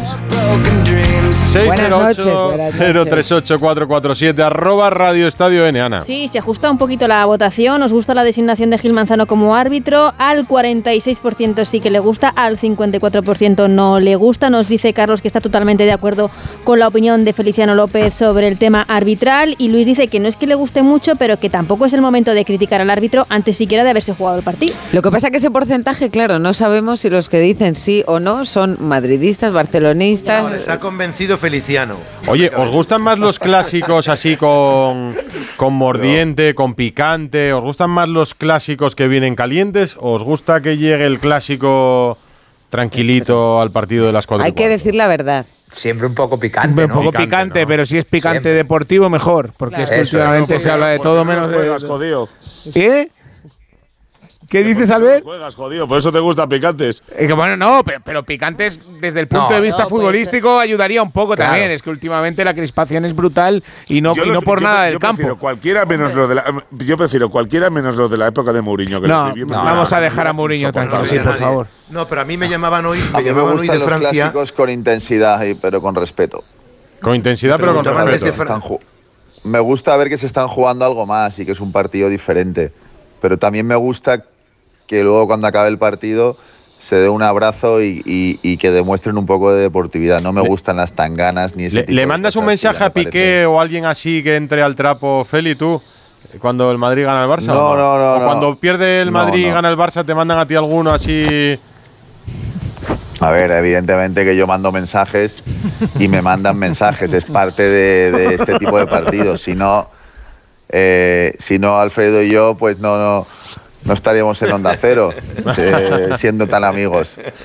Eh, pero no, ahora fuera de bromas. eh, claro que hay mensajes, claro que hay de todo, pero no sé, yo creo que también es un, es, o sea, es un escaparate muy grande y me parece que a mí me gusta ver esa intensidad de que te estás jugando algo, del orgullo de, de- de ganar un clásico, etcétera. Pero luego también me gusta ver un poco de deportividad, ver que lo que queda, lo que pasa en el campo, pues, pues se queda ahí. El otro día, por ejemplo, me gustó lo de Sergio y Rudiger, que acaba el partido y se da un abrazo. Después de Eh, cogerle de los mofletes el uno, de- el otro de la de cintura. No fue tan grave. La foto es Pues- llamativa, pero tampoco fue para. Bueno, ya, pero bueno, es un gesto. no- no, me Bueno, de- depende cómo reacciones también. De- claro, Con Ramos no ¿Qué hubieras hecho si te tiran de los mofletes en un partido que- con la adrenalina a tope, Pidal? No sé. Di la verdad. A Rudiger Pues depende. encima. Si lo hace Rudiger, pues depende. A lo mejor no le contesto. Depende de la fuerza que tenga la presión No, del moflete. Pero Rudiger tenía cuatro amarillas y él yo creo que jugó muy frenado por ese No, condicionante. decía Cross el otro día, no sé en qué medio, donde ha hablado esta semana, ¿no? Que, que Rudiger, bueno, que estuvo tranquilo también, decía un poco, eh, en tono de broma, porque sabía que tenía el clásico es- después, es claro. un podcast. Pues mira, recordamos muchos clásicos, los de Mourinho, pero también los anteriores, que hubo presidentes que, ojo, fíjate que Paco Reyes ha ido años atrás a la fonoteca de Onda Cero para contarnos cómo se vivían los clásicos desde hace mucho tiempo. Un clásico siempre es un clásico, pero como los clásicos de finales de los 80 y de los 90 no los vamos a volver a ver. Y no lo digo por la rivalidad y la calidad, que siempre seguirán existiendo y existen, lo digo por lo entretenido que eran los antes y después de los clásicos. La salsa que daban Mendoza, Núñez, Lorenzo Sanz, eh, Juan Gaspar, en nada se parece a la falta casi de chicha de la actualidad. Entre otras cosas porque Florentino Pérez es un tipo mucho más serio y con otro concepto de la rivalidad, aunque seguro que muchas veces el cuerpo le pide a pegarse una rajada, pero que no, que no, que no entra al trapo ni con Laporta, ni con Gaspar, ni con los comunicados de Gilmarín. Seguro que el madridista más veterano, y no hablo del paleolítico, no, echan de menos los rifirrafes presidenciales. Hay que ver la palabrita, ¿eh? Rifirrafes, rifirrafes.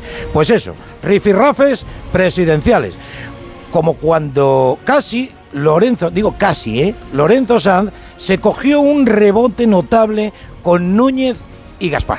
Son impresentables. Sí, que después- porque no ha parado los 90 minutos de, de- de- de quejarse del hábito de insultar. El impresentable es él.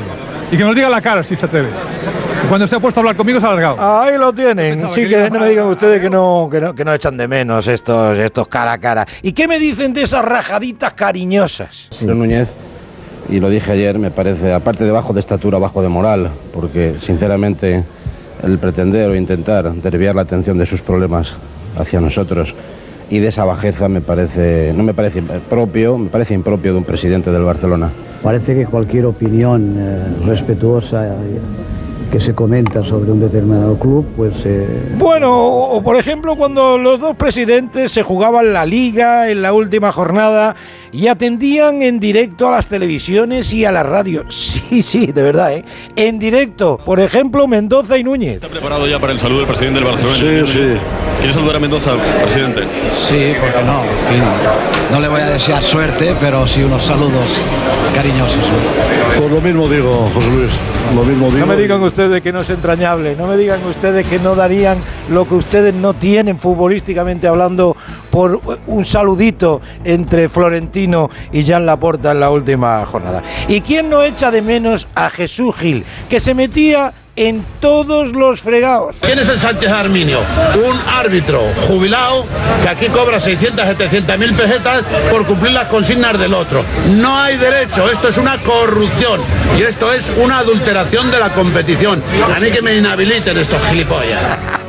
Bueno, pues parece que fue ayer, pero no. Hace ya unos cuantos años cuando estos rifirrafes pasaron de las presidencias a los banquillos. Y ahora con, con las declaraciones de Pep otro día, entramos en una nueva era, que es la era de un tercer grupo, que es el grupo que en este momento solo tiene una persona, que es él, que es criticar el acierto del árbitro. Como el señor Mourinho me ha tuteado, yo también le voy a tutear. Me ha llamado Pep, yo le voy a llamar José. No sé cuál es la cámara del señor José. Deben ser todos, deben ser todas estas. Dejo solo una pregunta, que espero que un día conseguir la respuesta, que es ¿por qué? ¿Por qué? ¿Qué tiempos cuando los jugadores hablaban y no como ahora que solo tuitean o instagramean? Instagramean, sí, aunque solo uno, Mea Colonia. A lo mejor soy irónico, desafiante, crecido, meo colonia. A lo mejor es así. no lo sé. Reconozco, Cañoro, aquellos maravillosos años. No sé cuántos goles se marcarán, si uno, dos, tres, pero un clásico es siempre un clásico. Y aquí está, con ustedes, otra vez. Un aplauso para Espectacular. Buenísimo. Un aplauso. Buenísimo, Eh, buenísimo. Feliciano, que no hace tantos años de esto, ¿eh?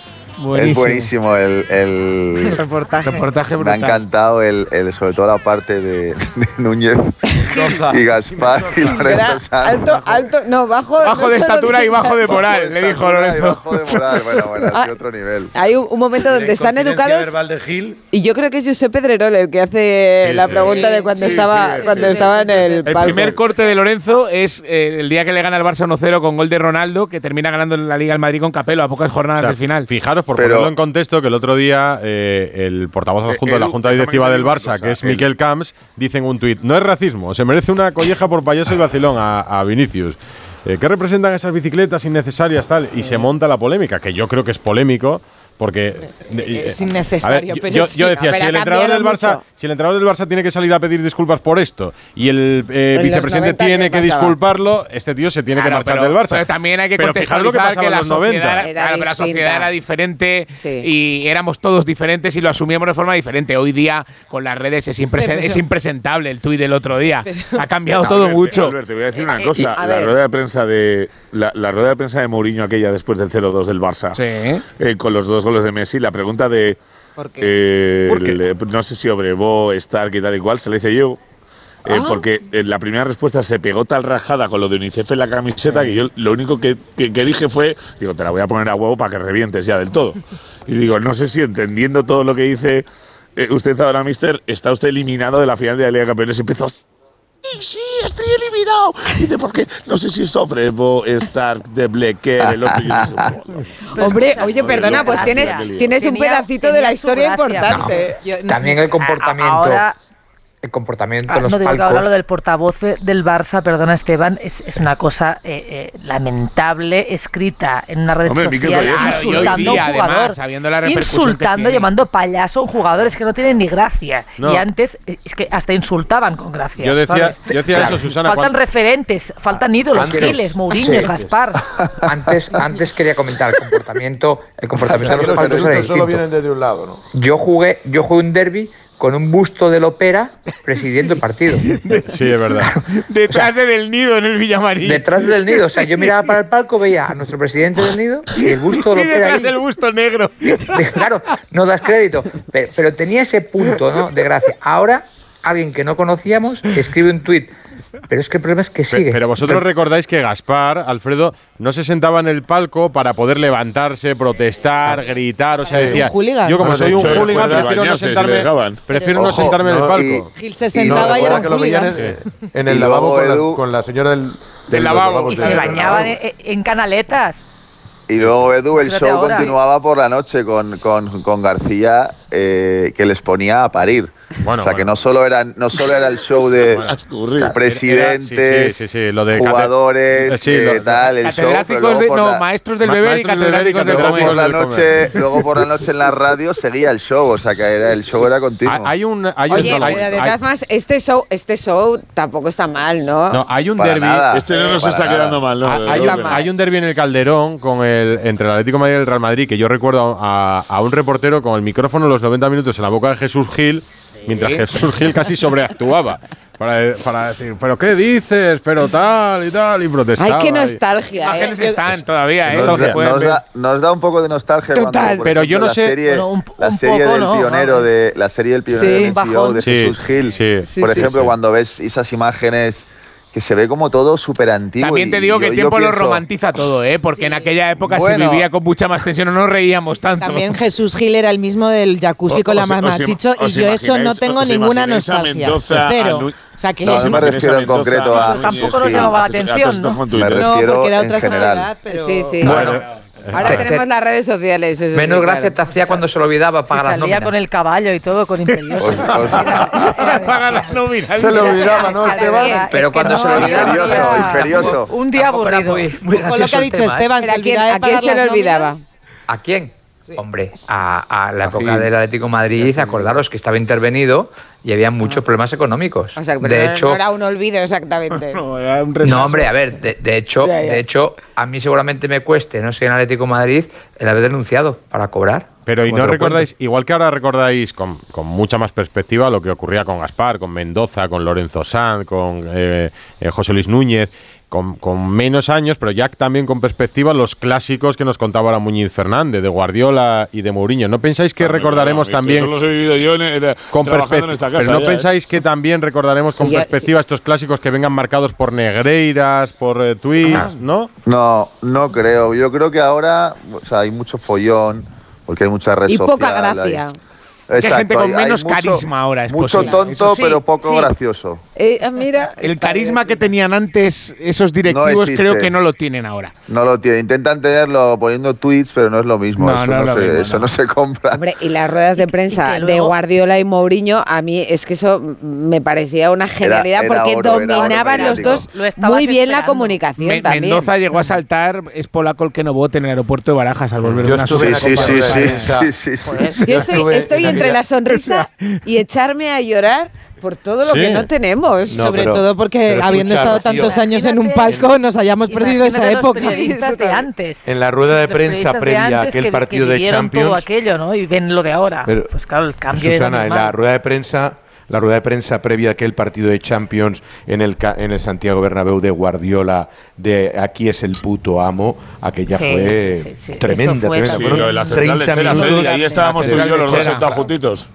Fueron unas frases, cada una detrás de la otra, la respuesta de Mourinho. Claro, y ahí sí se mascaba la tensión, ¿no? Era. era Mira, Freddy, a mí no se me olvidará en la vida cuando salimos de allí me- y que, que me- se me queda mirando Alfredo y me dice, mira que llevo años y he escuchado barbaridades. Dice, pero el show este que se han pegado uno por la mañana y otro por la tarde, dice, no lo he visto en mi vida. Digo, no, yo tampoco, que llevo cuatro días. no te preocupes. Pues mira, son las 12 y 48 y todavía os voy a contar alguna cosa más del clásico que se calienta en estas horas previas. ¿Habéis leído el confidencial esta tarde? Un poquito. Hay una exdirectiva de Rubiales que ha acusado ante un juez que investiga el caso Supercopa de, de Arabia. Eh, Ah, sí, sí. Ha acusado a Rubiales de frenar una sanción para Sergio Pero Busquets es que justo es, antes de un clásico. es que eso lo contó Natalia Sí, aquí. sí. El, hace el 15 día días, de, ¿eh? de Alfredo Eh, lo conté porque Ana Muñoz nos lo había contado en una entrevista en relevo, no dijo el nombre del futbolista, pero evidentemente sabíamos quién era. Hoy ante el juez lo ha Y dicho. hoy lo ha dicho ante el juez. Ahora lo recordamos. Radio Estadio Noche. Rocío Martínez y Edu Pidal.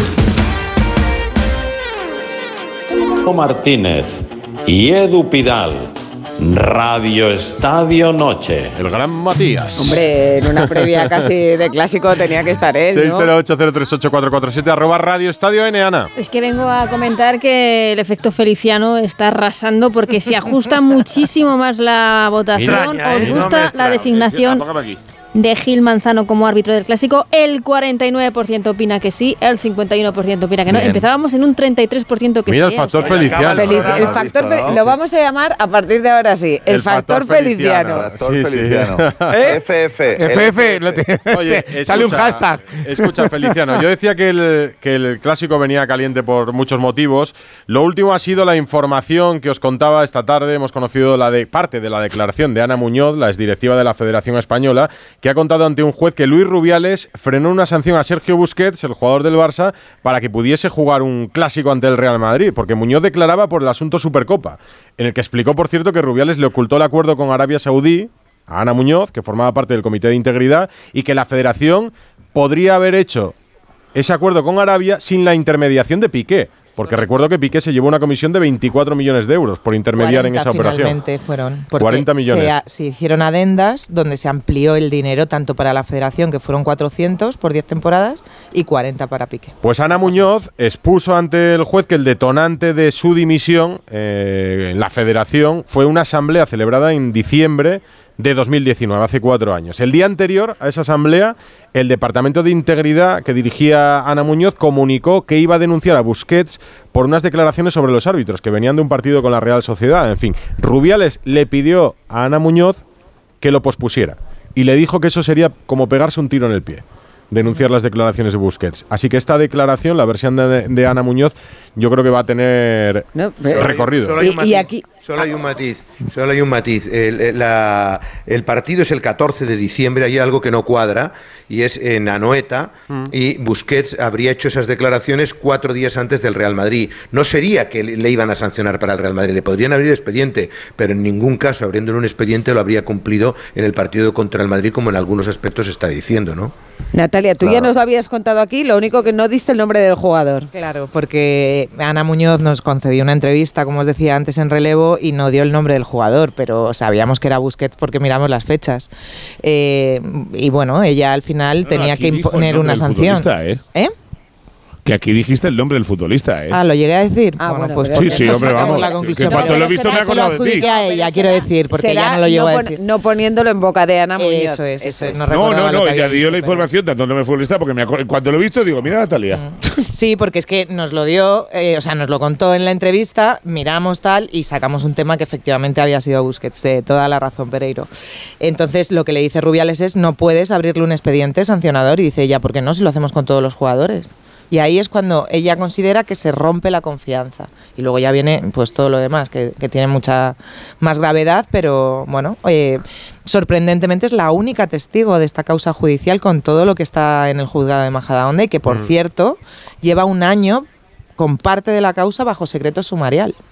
Un año. Oye, pues no están aquellos directivos de entonces, pero nos entretenemos, ¿eh? Hombre, pues, porque, porque ahora empiezan a salir las cosas que se han estado frenando durante todo este tiempo. Ahora ya no tienen protección. Pero nos faltan las voces, Susana, nos falta el sonido Pues, pues yo te o digo la- una cosa. el vídeo, Por ¿no? ejemplo, el hecho de que. ¿No os parece importante, Susana, que, que ante una ausencia de disculpas de, de este directivo, Florentino decida no ir al palco de Montjuic?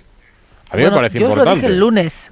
Os dije el lunes, en contra de mucha gente del Real Madrid que piensa que tiene que hacer lo mismo que el Sevilla, pero Florentino tenía buena voluntad. Él quería ir. O sea, es una pena porque hay que tener fair play, buenas costumbres. Lo que pasa es que no ha habido una nota pública del Barça. O sea, está muy bien lo que dijo Rafa Yuste. porque Sí, pero no pidió perdón, Susana. La palabra disculpa pero no claro, la dijo. Bueno, bueno, Sí, no, no, no, es pero verdad. sobre todo Dijo que no se va a repetir. Que no se va a repetir, pero no dijo. hasta, hasta el otro no, a mí- dijo, a mí- no sé, lo a mí sus, no sus declaraciones no me parecieron nada mal, pero sí es- se esperaba una postura oficial del Barça, que no ha llegado una nota pública. A Entonces, ¿qué va a hacer Florentino? Pues defender a su jugador, que ha sido insultado bueno, al borrar, y de manera lamentable. El tuit,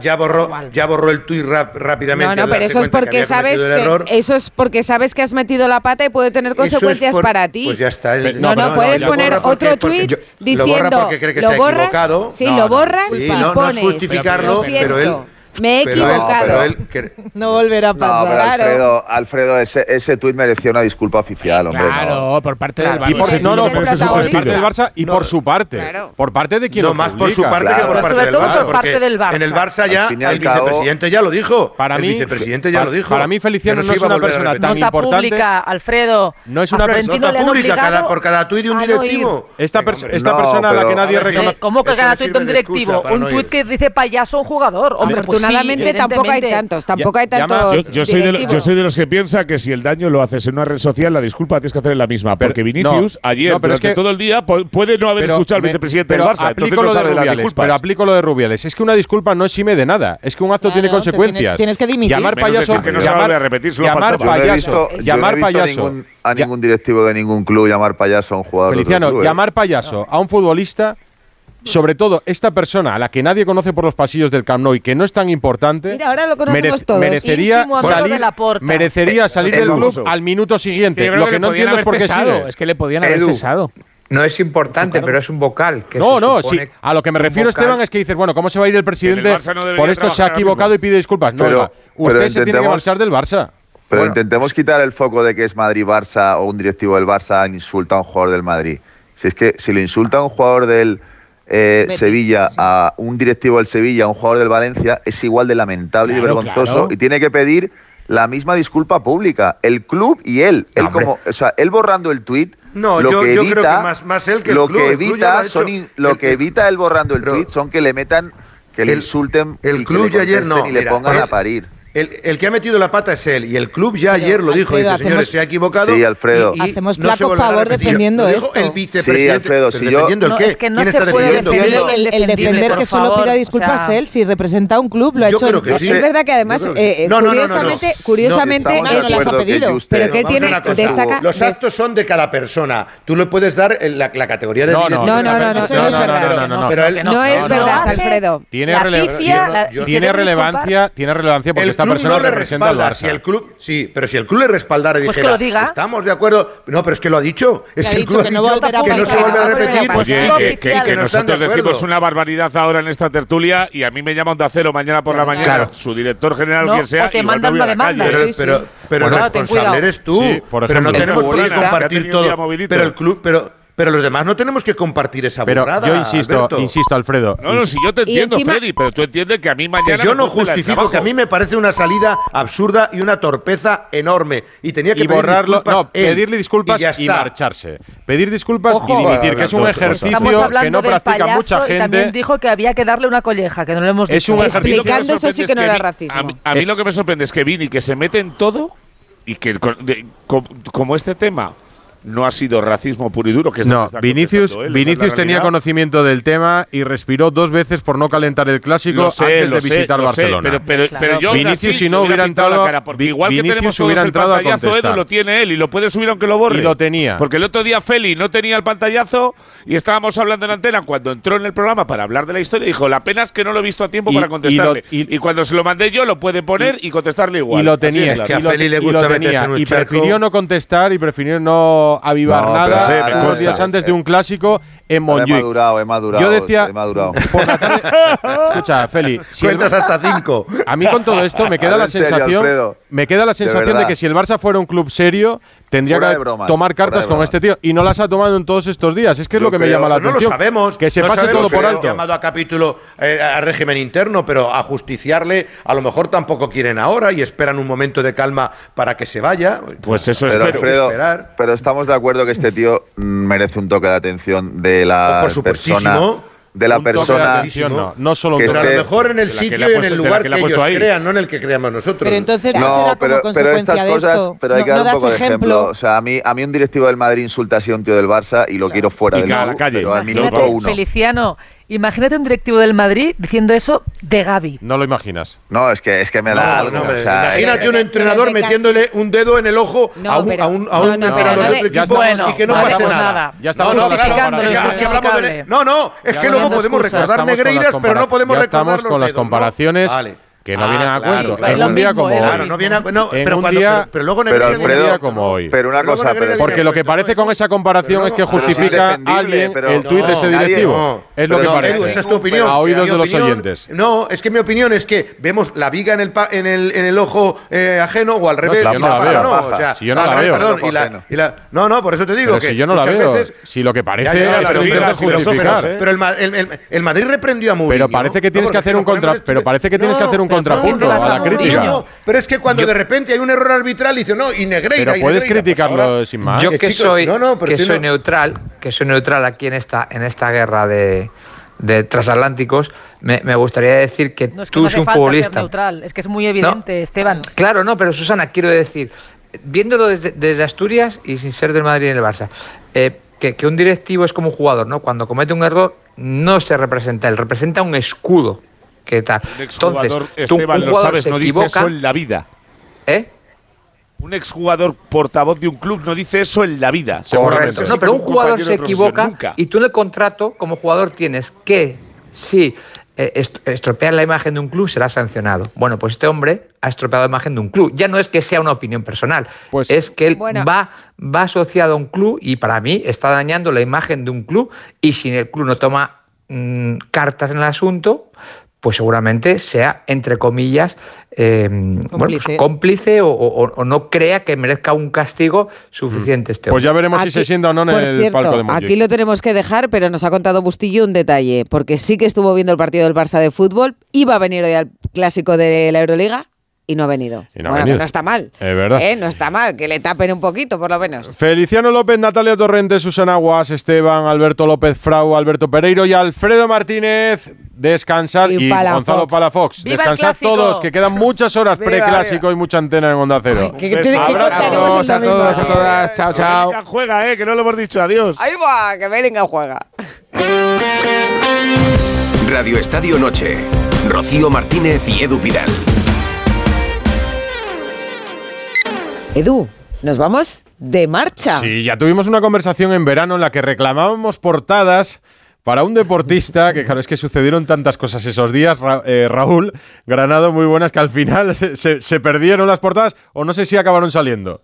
¿Qué tal, Edu Rocío? Buenas noches. buenas, sí, eh, Álvaro. Martín eh, fue uno de los protagonistas de este verano junto a María Pérez en ese, eh, en ese campeonato de atletismo en Budapest, eh, donde pues les vimos hacer algo que fue absolutamente histórico para este país y para el deporte español, con esos dos oros en 20 y en 35 kilómetros marcha. Dos por dos. Dos por dos, Dos dos, por por, dos. dos, porque los dos ganaron los dos eh, en una imagen increíble. Tuvieron la portada a pesar de a pesar de Rubiales y a pesar de todo lo que vino después y merecen esa portada y muchas más. Y Álvaro estará en París, si nada lo impide de aquí a que arranquen esos Juegos Olímpicos, serán sus cuartos Juegos y después de la cuarta posición en Tokio, ¿por qué no soñar con que París sea el año para Álvaro Martín? Hola Álvaro, buenas noches. Hola, buenas noches. Hola. Nunca París fue una ciudad tan deseada para nadie como para ti eh, en esta ocasión. Y se juntan muchas cosas, ¿no? No solo por el mejor momento de mi carrera deportiva, sino también porque está cerca, no tenemos que desplazarnos como tuvimos que desplazar a Tokio o los anteriores que fueron Río de Janeiro, o sea que hay bastantes cosas que, que invitan al optimismo. O sea que estás planeando llevarte a toda la familia, ¿no? Que hablas de, de la cercanía, iros allí, que tengáis todos mucha afición. Claro, no, evidentemente, pues para la gente que nos pueda seguir, porque entre que Tokio con el tema del COVID era imposible, pero además, si no hubiese habido COVID, era, era un viaje muy largo, era muy caro, que París también es muy caro, pues bueno, pues esto que esté tan cerca, pues a- a- me invita a soñar que familia y amigos míos puedan venir a verme. Y además Encima, tú lo tienes fácil. en la calle, Claro, lo tienes fácil, no te tienes que gastar el dinero en entradas. Claro. correcto. Eso sí, luego, claro, eh, el clima ya también. Bueno, París en verano hará calor, pero para estar en la calle yo creo que, que se estará muy bien. Exacto, sí. Bueno, además, eh, claro, va a ser como uno de los grandes favoritos. Llegas como campeón del mundo. No sé si eso es una ilusión, es una presión extra, es una motivación. Pues mira, eh, has dicho una palabra que nosotros la cambiamos siempre en la marcha española, que has dicho presión, y eso decimos responsabilidad. Muy bien. Siempre en la marcha española, cuando acudimos a unos Juegos Olímpicos, vamos con la responsabilidad de intentar conseguir una medalla olímpica. Si pueden caer más, pues que sean más, pero siempre vamos con esa responsabilidad. En los anteriores Juegos hicimos tres cuartos puestos en la marcha española, y eso para nosotros fue un palo muy duro, porque es verdad que, bueno, eran grandes resultados, pero se nos escapó esa oportunidad. Y entonces, ahora afrontamos los Juegos de París pues con esa responsabilidad, tanto mía como de María, como de otros compañeros o compañeras, de intentar conseguir una o, o ojalá que sean más medallas. Eh, habías competido siempre en la distancia de 20 kilómetros, cuando has tenido tus mejores éxitos y en los anteriores Juegos Olímpicos, tanto en eh, Londres como en Río, como en Tokio. ¿Qué ventaja tienes al haber competido en 20 frente a los que se tengan que reciclar de los 35? Que se elimina Pues la distancia de los 35. Claro, pues yo tengo la pues yo tengo sobre todo la experiencia, la experiencia es un grado, eh, siempre ha sido digamos la, la distancia a la que mejor me ha venido bien, incluso más que por ejemplo estos últimos años el 35. ¿Por qué? Así que estoy pues por, por mis condiciones fisiológicas, al final aunque aunque va a sonar un poco raro, la prueba de 20 es una prueba casi más de velocistas que de los fonderos que suelen hacer el 35 y el 50. Entonces, esas condiciones de velocidad, pues yo las tengo más en el 20 que, le- que en el 35. Entonces, aquellos que quieran bajar del 35 al 20, pues tienen más problemas para adaptarse a la distancia. Eh, yo creo que, yo creo que eh, bueno, vienes de conseguir esa medalla de chocolate, que yo creo que la palabra chocolate solo tiene una acepción negativa, ¿no? Cuando es precisamente ese, ese cuarto, ese cuarto puesto, ¿no? Que, que decías antes que fue amargo para ti. Claro, y además, bueno, pues es, es un chocolate, pero claro, hay muchos tipos de chocolate. Sí, Pues este es un amargo, chocolate amargo. Muy negro, muy 99%. Pero te voy a decir una cosa. eh, a mí me encanta el chocolate negro, el 99% incluso. Y con el paso del tiempo, cuando tú la primera vez que pruebas este tipo de chocolate, no te gusta, ¿no? Porque quedas cuarto, en el primer momento no te gusta. Pero con el paso del tiempo vas empezando a testearlo más, a gustarlo más, a pensarlo más y piensas que ese sabor tan amargo se vuelve dulce porque creo que en mi caso yo hice todo lo que podía hacer y hubo tres personas que fueron mejor que yo, así que darles la mano, enhorabuena, y a seguir nosotros entrenando porque ya te digo que ese chocolate amargo, que es muy amargo, muy negro, esa, esa ahora, ahora me gusta. Es verdad que cuando empecemos a hacer las quinielas, ¿no? De cuántas medallas conseguiremos eh, en París, eh, a la marcha española le, le vamos a poner más de más de una en esas en esas quinielas. Eh, yo no sé si con vuestro éxito eh, bueno, no sé si será repetible alguna vez, dos oros eh, de dos deportistas españoles. Eh, ¿Tú has notado que la marcha ha crecido, ¿no? Porque dices, la gente que hace atletismo, ves mucha gente corriendo por la calle, eh, hay mucha gente que, que juega al fútbol, que juega al baloncesto, que juega al rugby, eh, pero hay muchos marchadores. Alguna vez yo en la casa de campo eh, he visto a gente haciendo marcha, pero no es algo muy habitual. No sé si habéis conseguido llevar también este deporte un poco al aspecto más popular o al aspecto más de base, para que haya más, al calor un poco de, de los éxitos de nuestra marcha. Pues mira, yo te voy a dar una razón de por qué a lo mejor incluso es mejor la marcha que la carrera, que el correr. Cuando nosotros, o sea, cuando una persona tiene a lo mejor problemas de sobrepeso y demás y el médico le dice hace ejercicio, sal a correr, lo más seguro es que esa persona se lesione.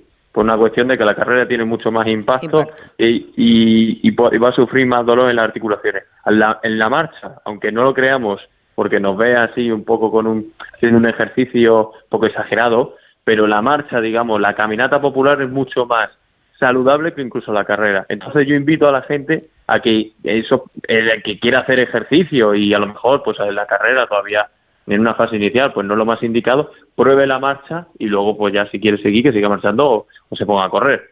Dicho todo esto, es verdad que después de estos éxitos es increíble ¿no? la repercusión que he tenido y la verdad es que siempre nosotros hemos tenido muy buena escuela y siempre ha habido marchadores y marchadores que han seguido surgiendo y yo espero que después de este éxito pues no solo quedemos con, conmigo y con María, sino que, que, a raíz de esto puedan venir otros más marchadores y puedan igualar por la hazaña que hemos hecho María y yo, aunque sea muy difícil. Oye Álvaro, pero yo en, en la prueba de marcha de los Juegos Olímpicos he visto eh, que os pasan bestialidades, de deshidrataciones, eh, de gente que se va al suelo directamente.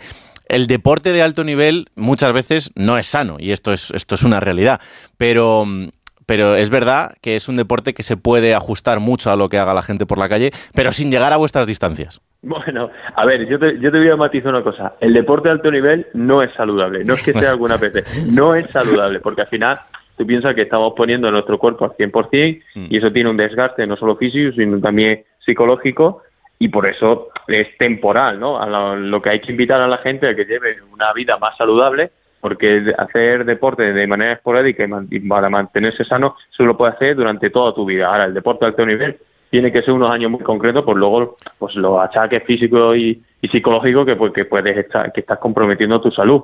Así que yo, yo diría que el deporte de alto nivel no es saludable. ¿Quema más eh, hacer 20 kilómetros en marcha que 20 kilómetros corriendo? Pues en mi caso, para mí es mucho más fácil hacer 20 kilómetros marchando que 20 kilómetros corriendo. Lo digo en serio. En mi caso. Luego algún corredor te dirá que, al revés, ¿no? Pero al final, pues eso es como ya esté acostumbrado tu biomecánica o, tus músculos a, a- a ese tipo de esfuerzo y, y cómo se hace ese esfuerzo. Claro, pero ¿y quién te prepara para la marcha? Porque alguien puede decir, este va a ser muy bueno corriendo cuando está en una escuela de atletismo siendo joven y, y empieza a correr distancias y se adapta a la que es mejor para él.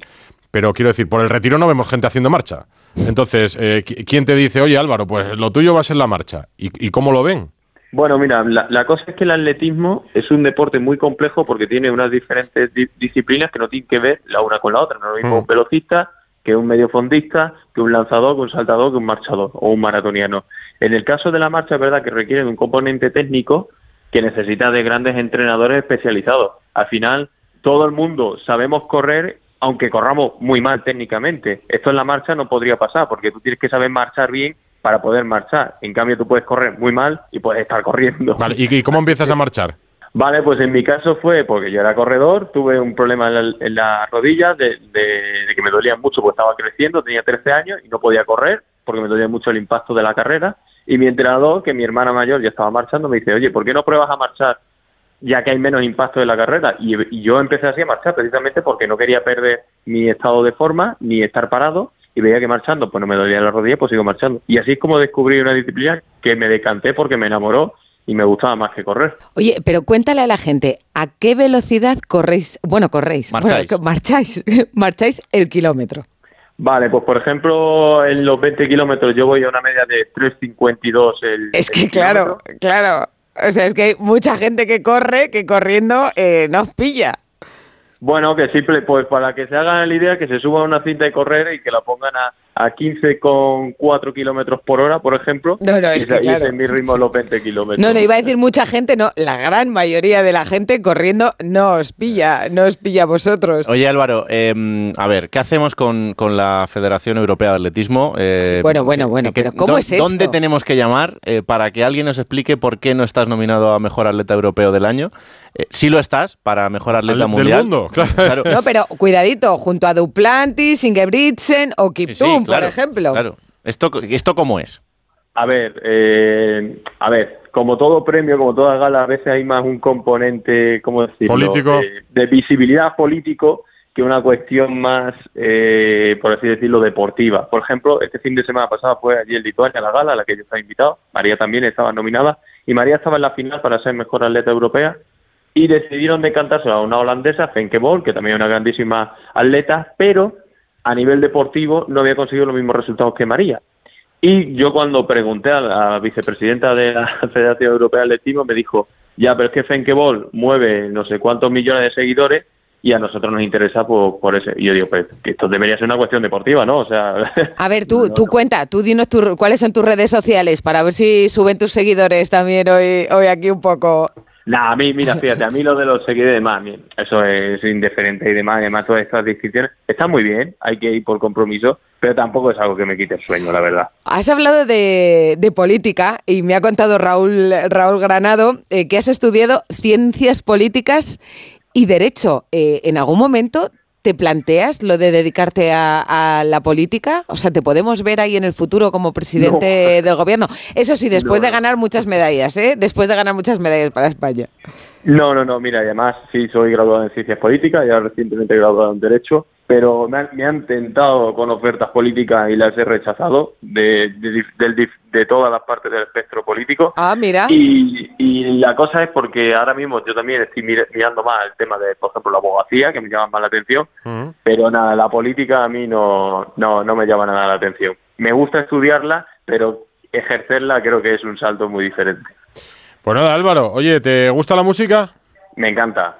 Sí, pues mira qué suerte, porque solemos acabar el programa con una canción y se la pedimos cada día a uno de los protagonistas que pasa por Radio Estadio Noche, así que... Puede poner una canción eh, el día del Yerenense Leganés. Ah, es porque, verdad. Porque la vida, la, la vida ha querido que junte a sus dos equipos en la Copa del Rey para alguien que han hecho el saque de honor en los dos campos, que yo creo que podrías hacerlo también para este partido de Copa del día 1. Habéis elegido el, el sitio regular porque Don Benito es un pueblo que... eh, mm, de aquella manera. Pero bueno, que yo creo que estaría bien que te llevasen ¿Pero qué allí. te pasa con Don Benito? Pues que es de Villanueva de la Serena, Porque Raúl. Yo soy de Villanueva, entonces pues Y es son que- dos pueblos ahí... Pero estos son los que se van a juntar, ¿no? Los que se Bueno, iban, ahora ya los no. que se iban. Ah, ya no. a contar.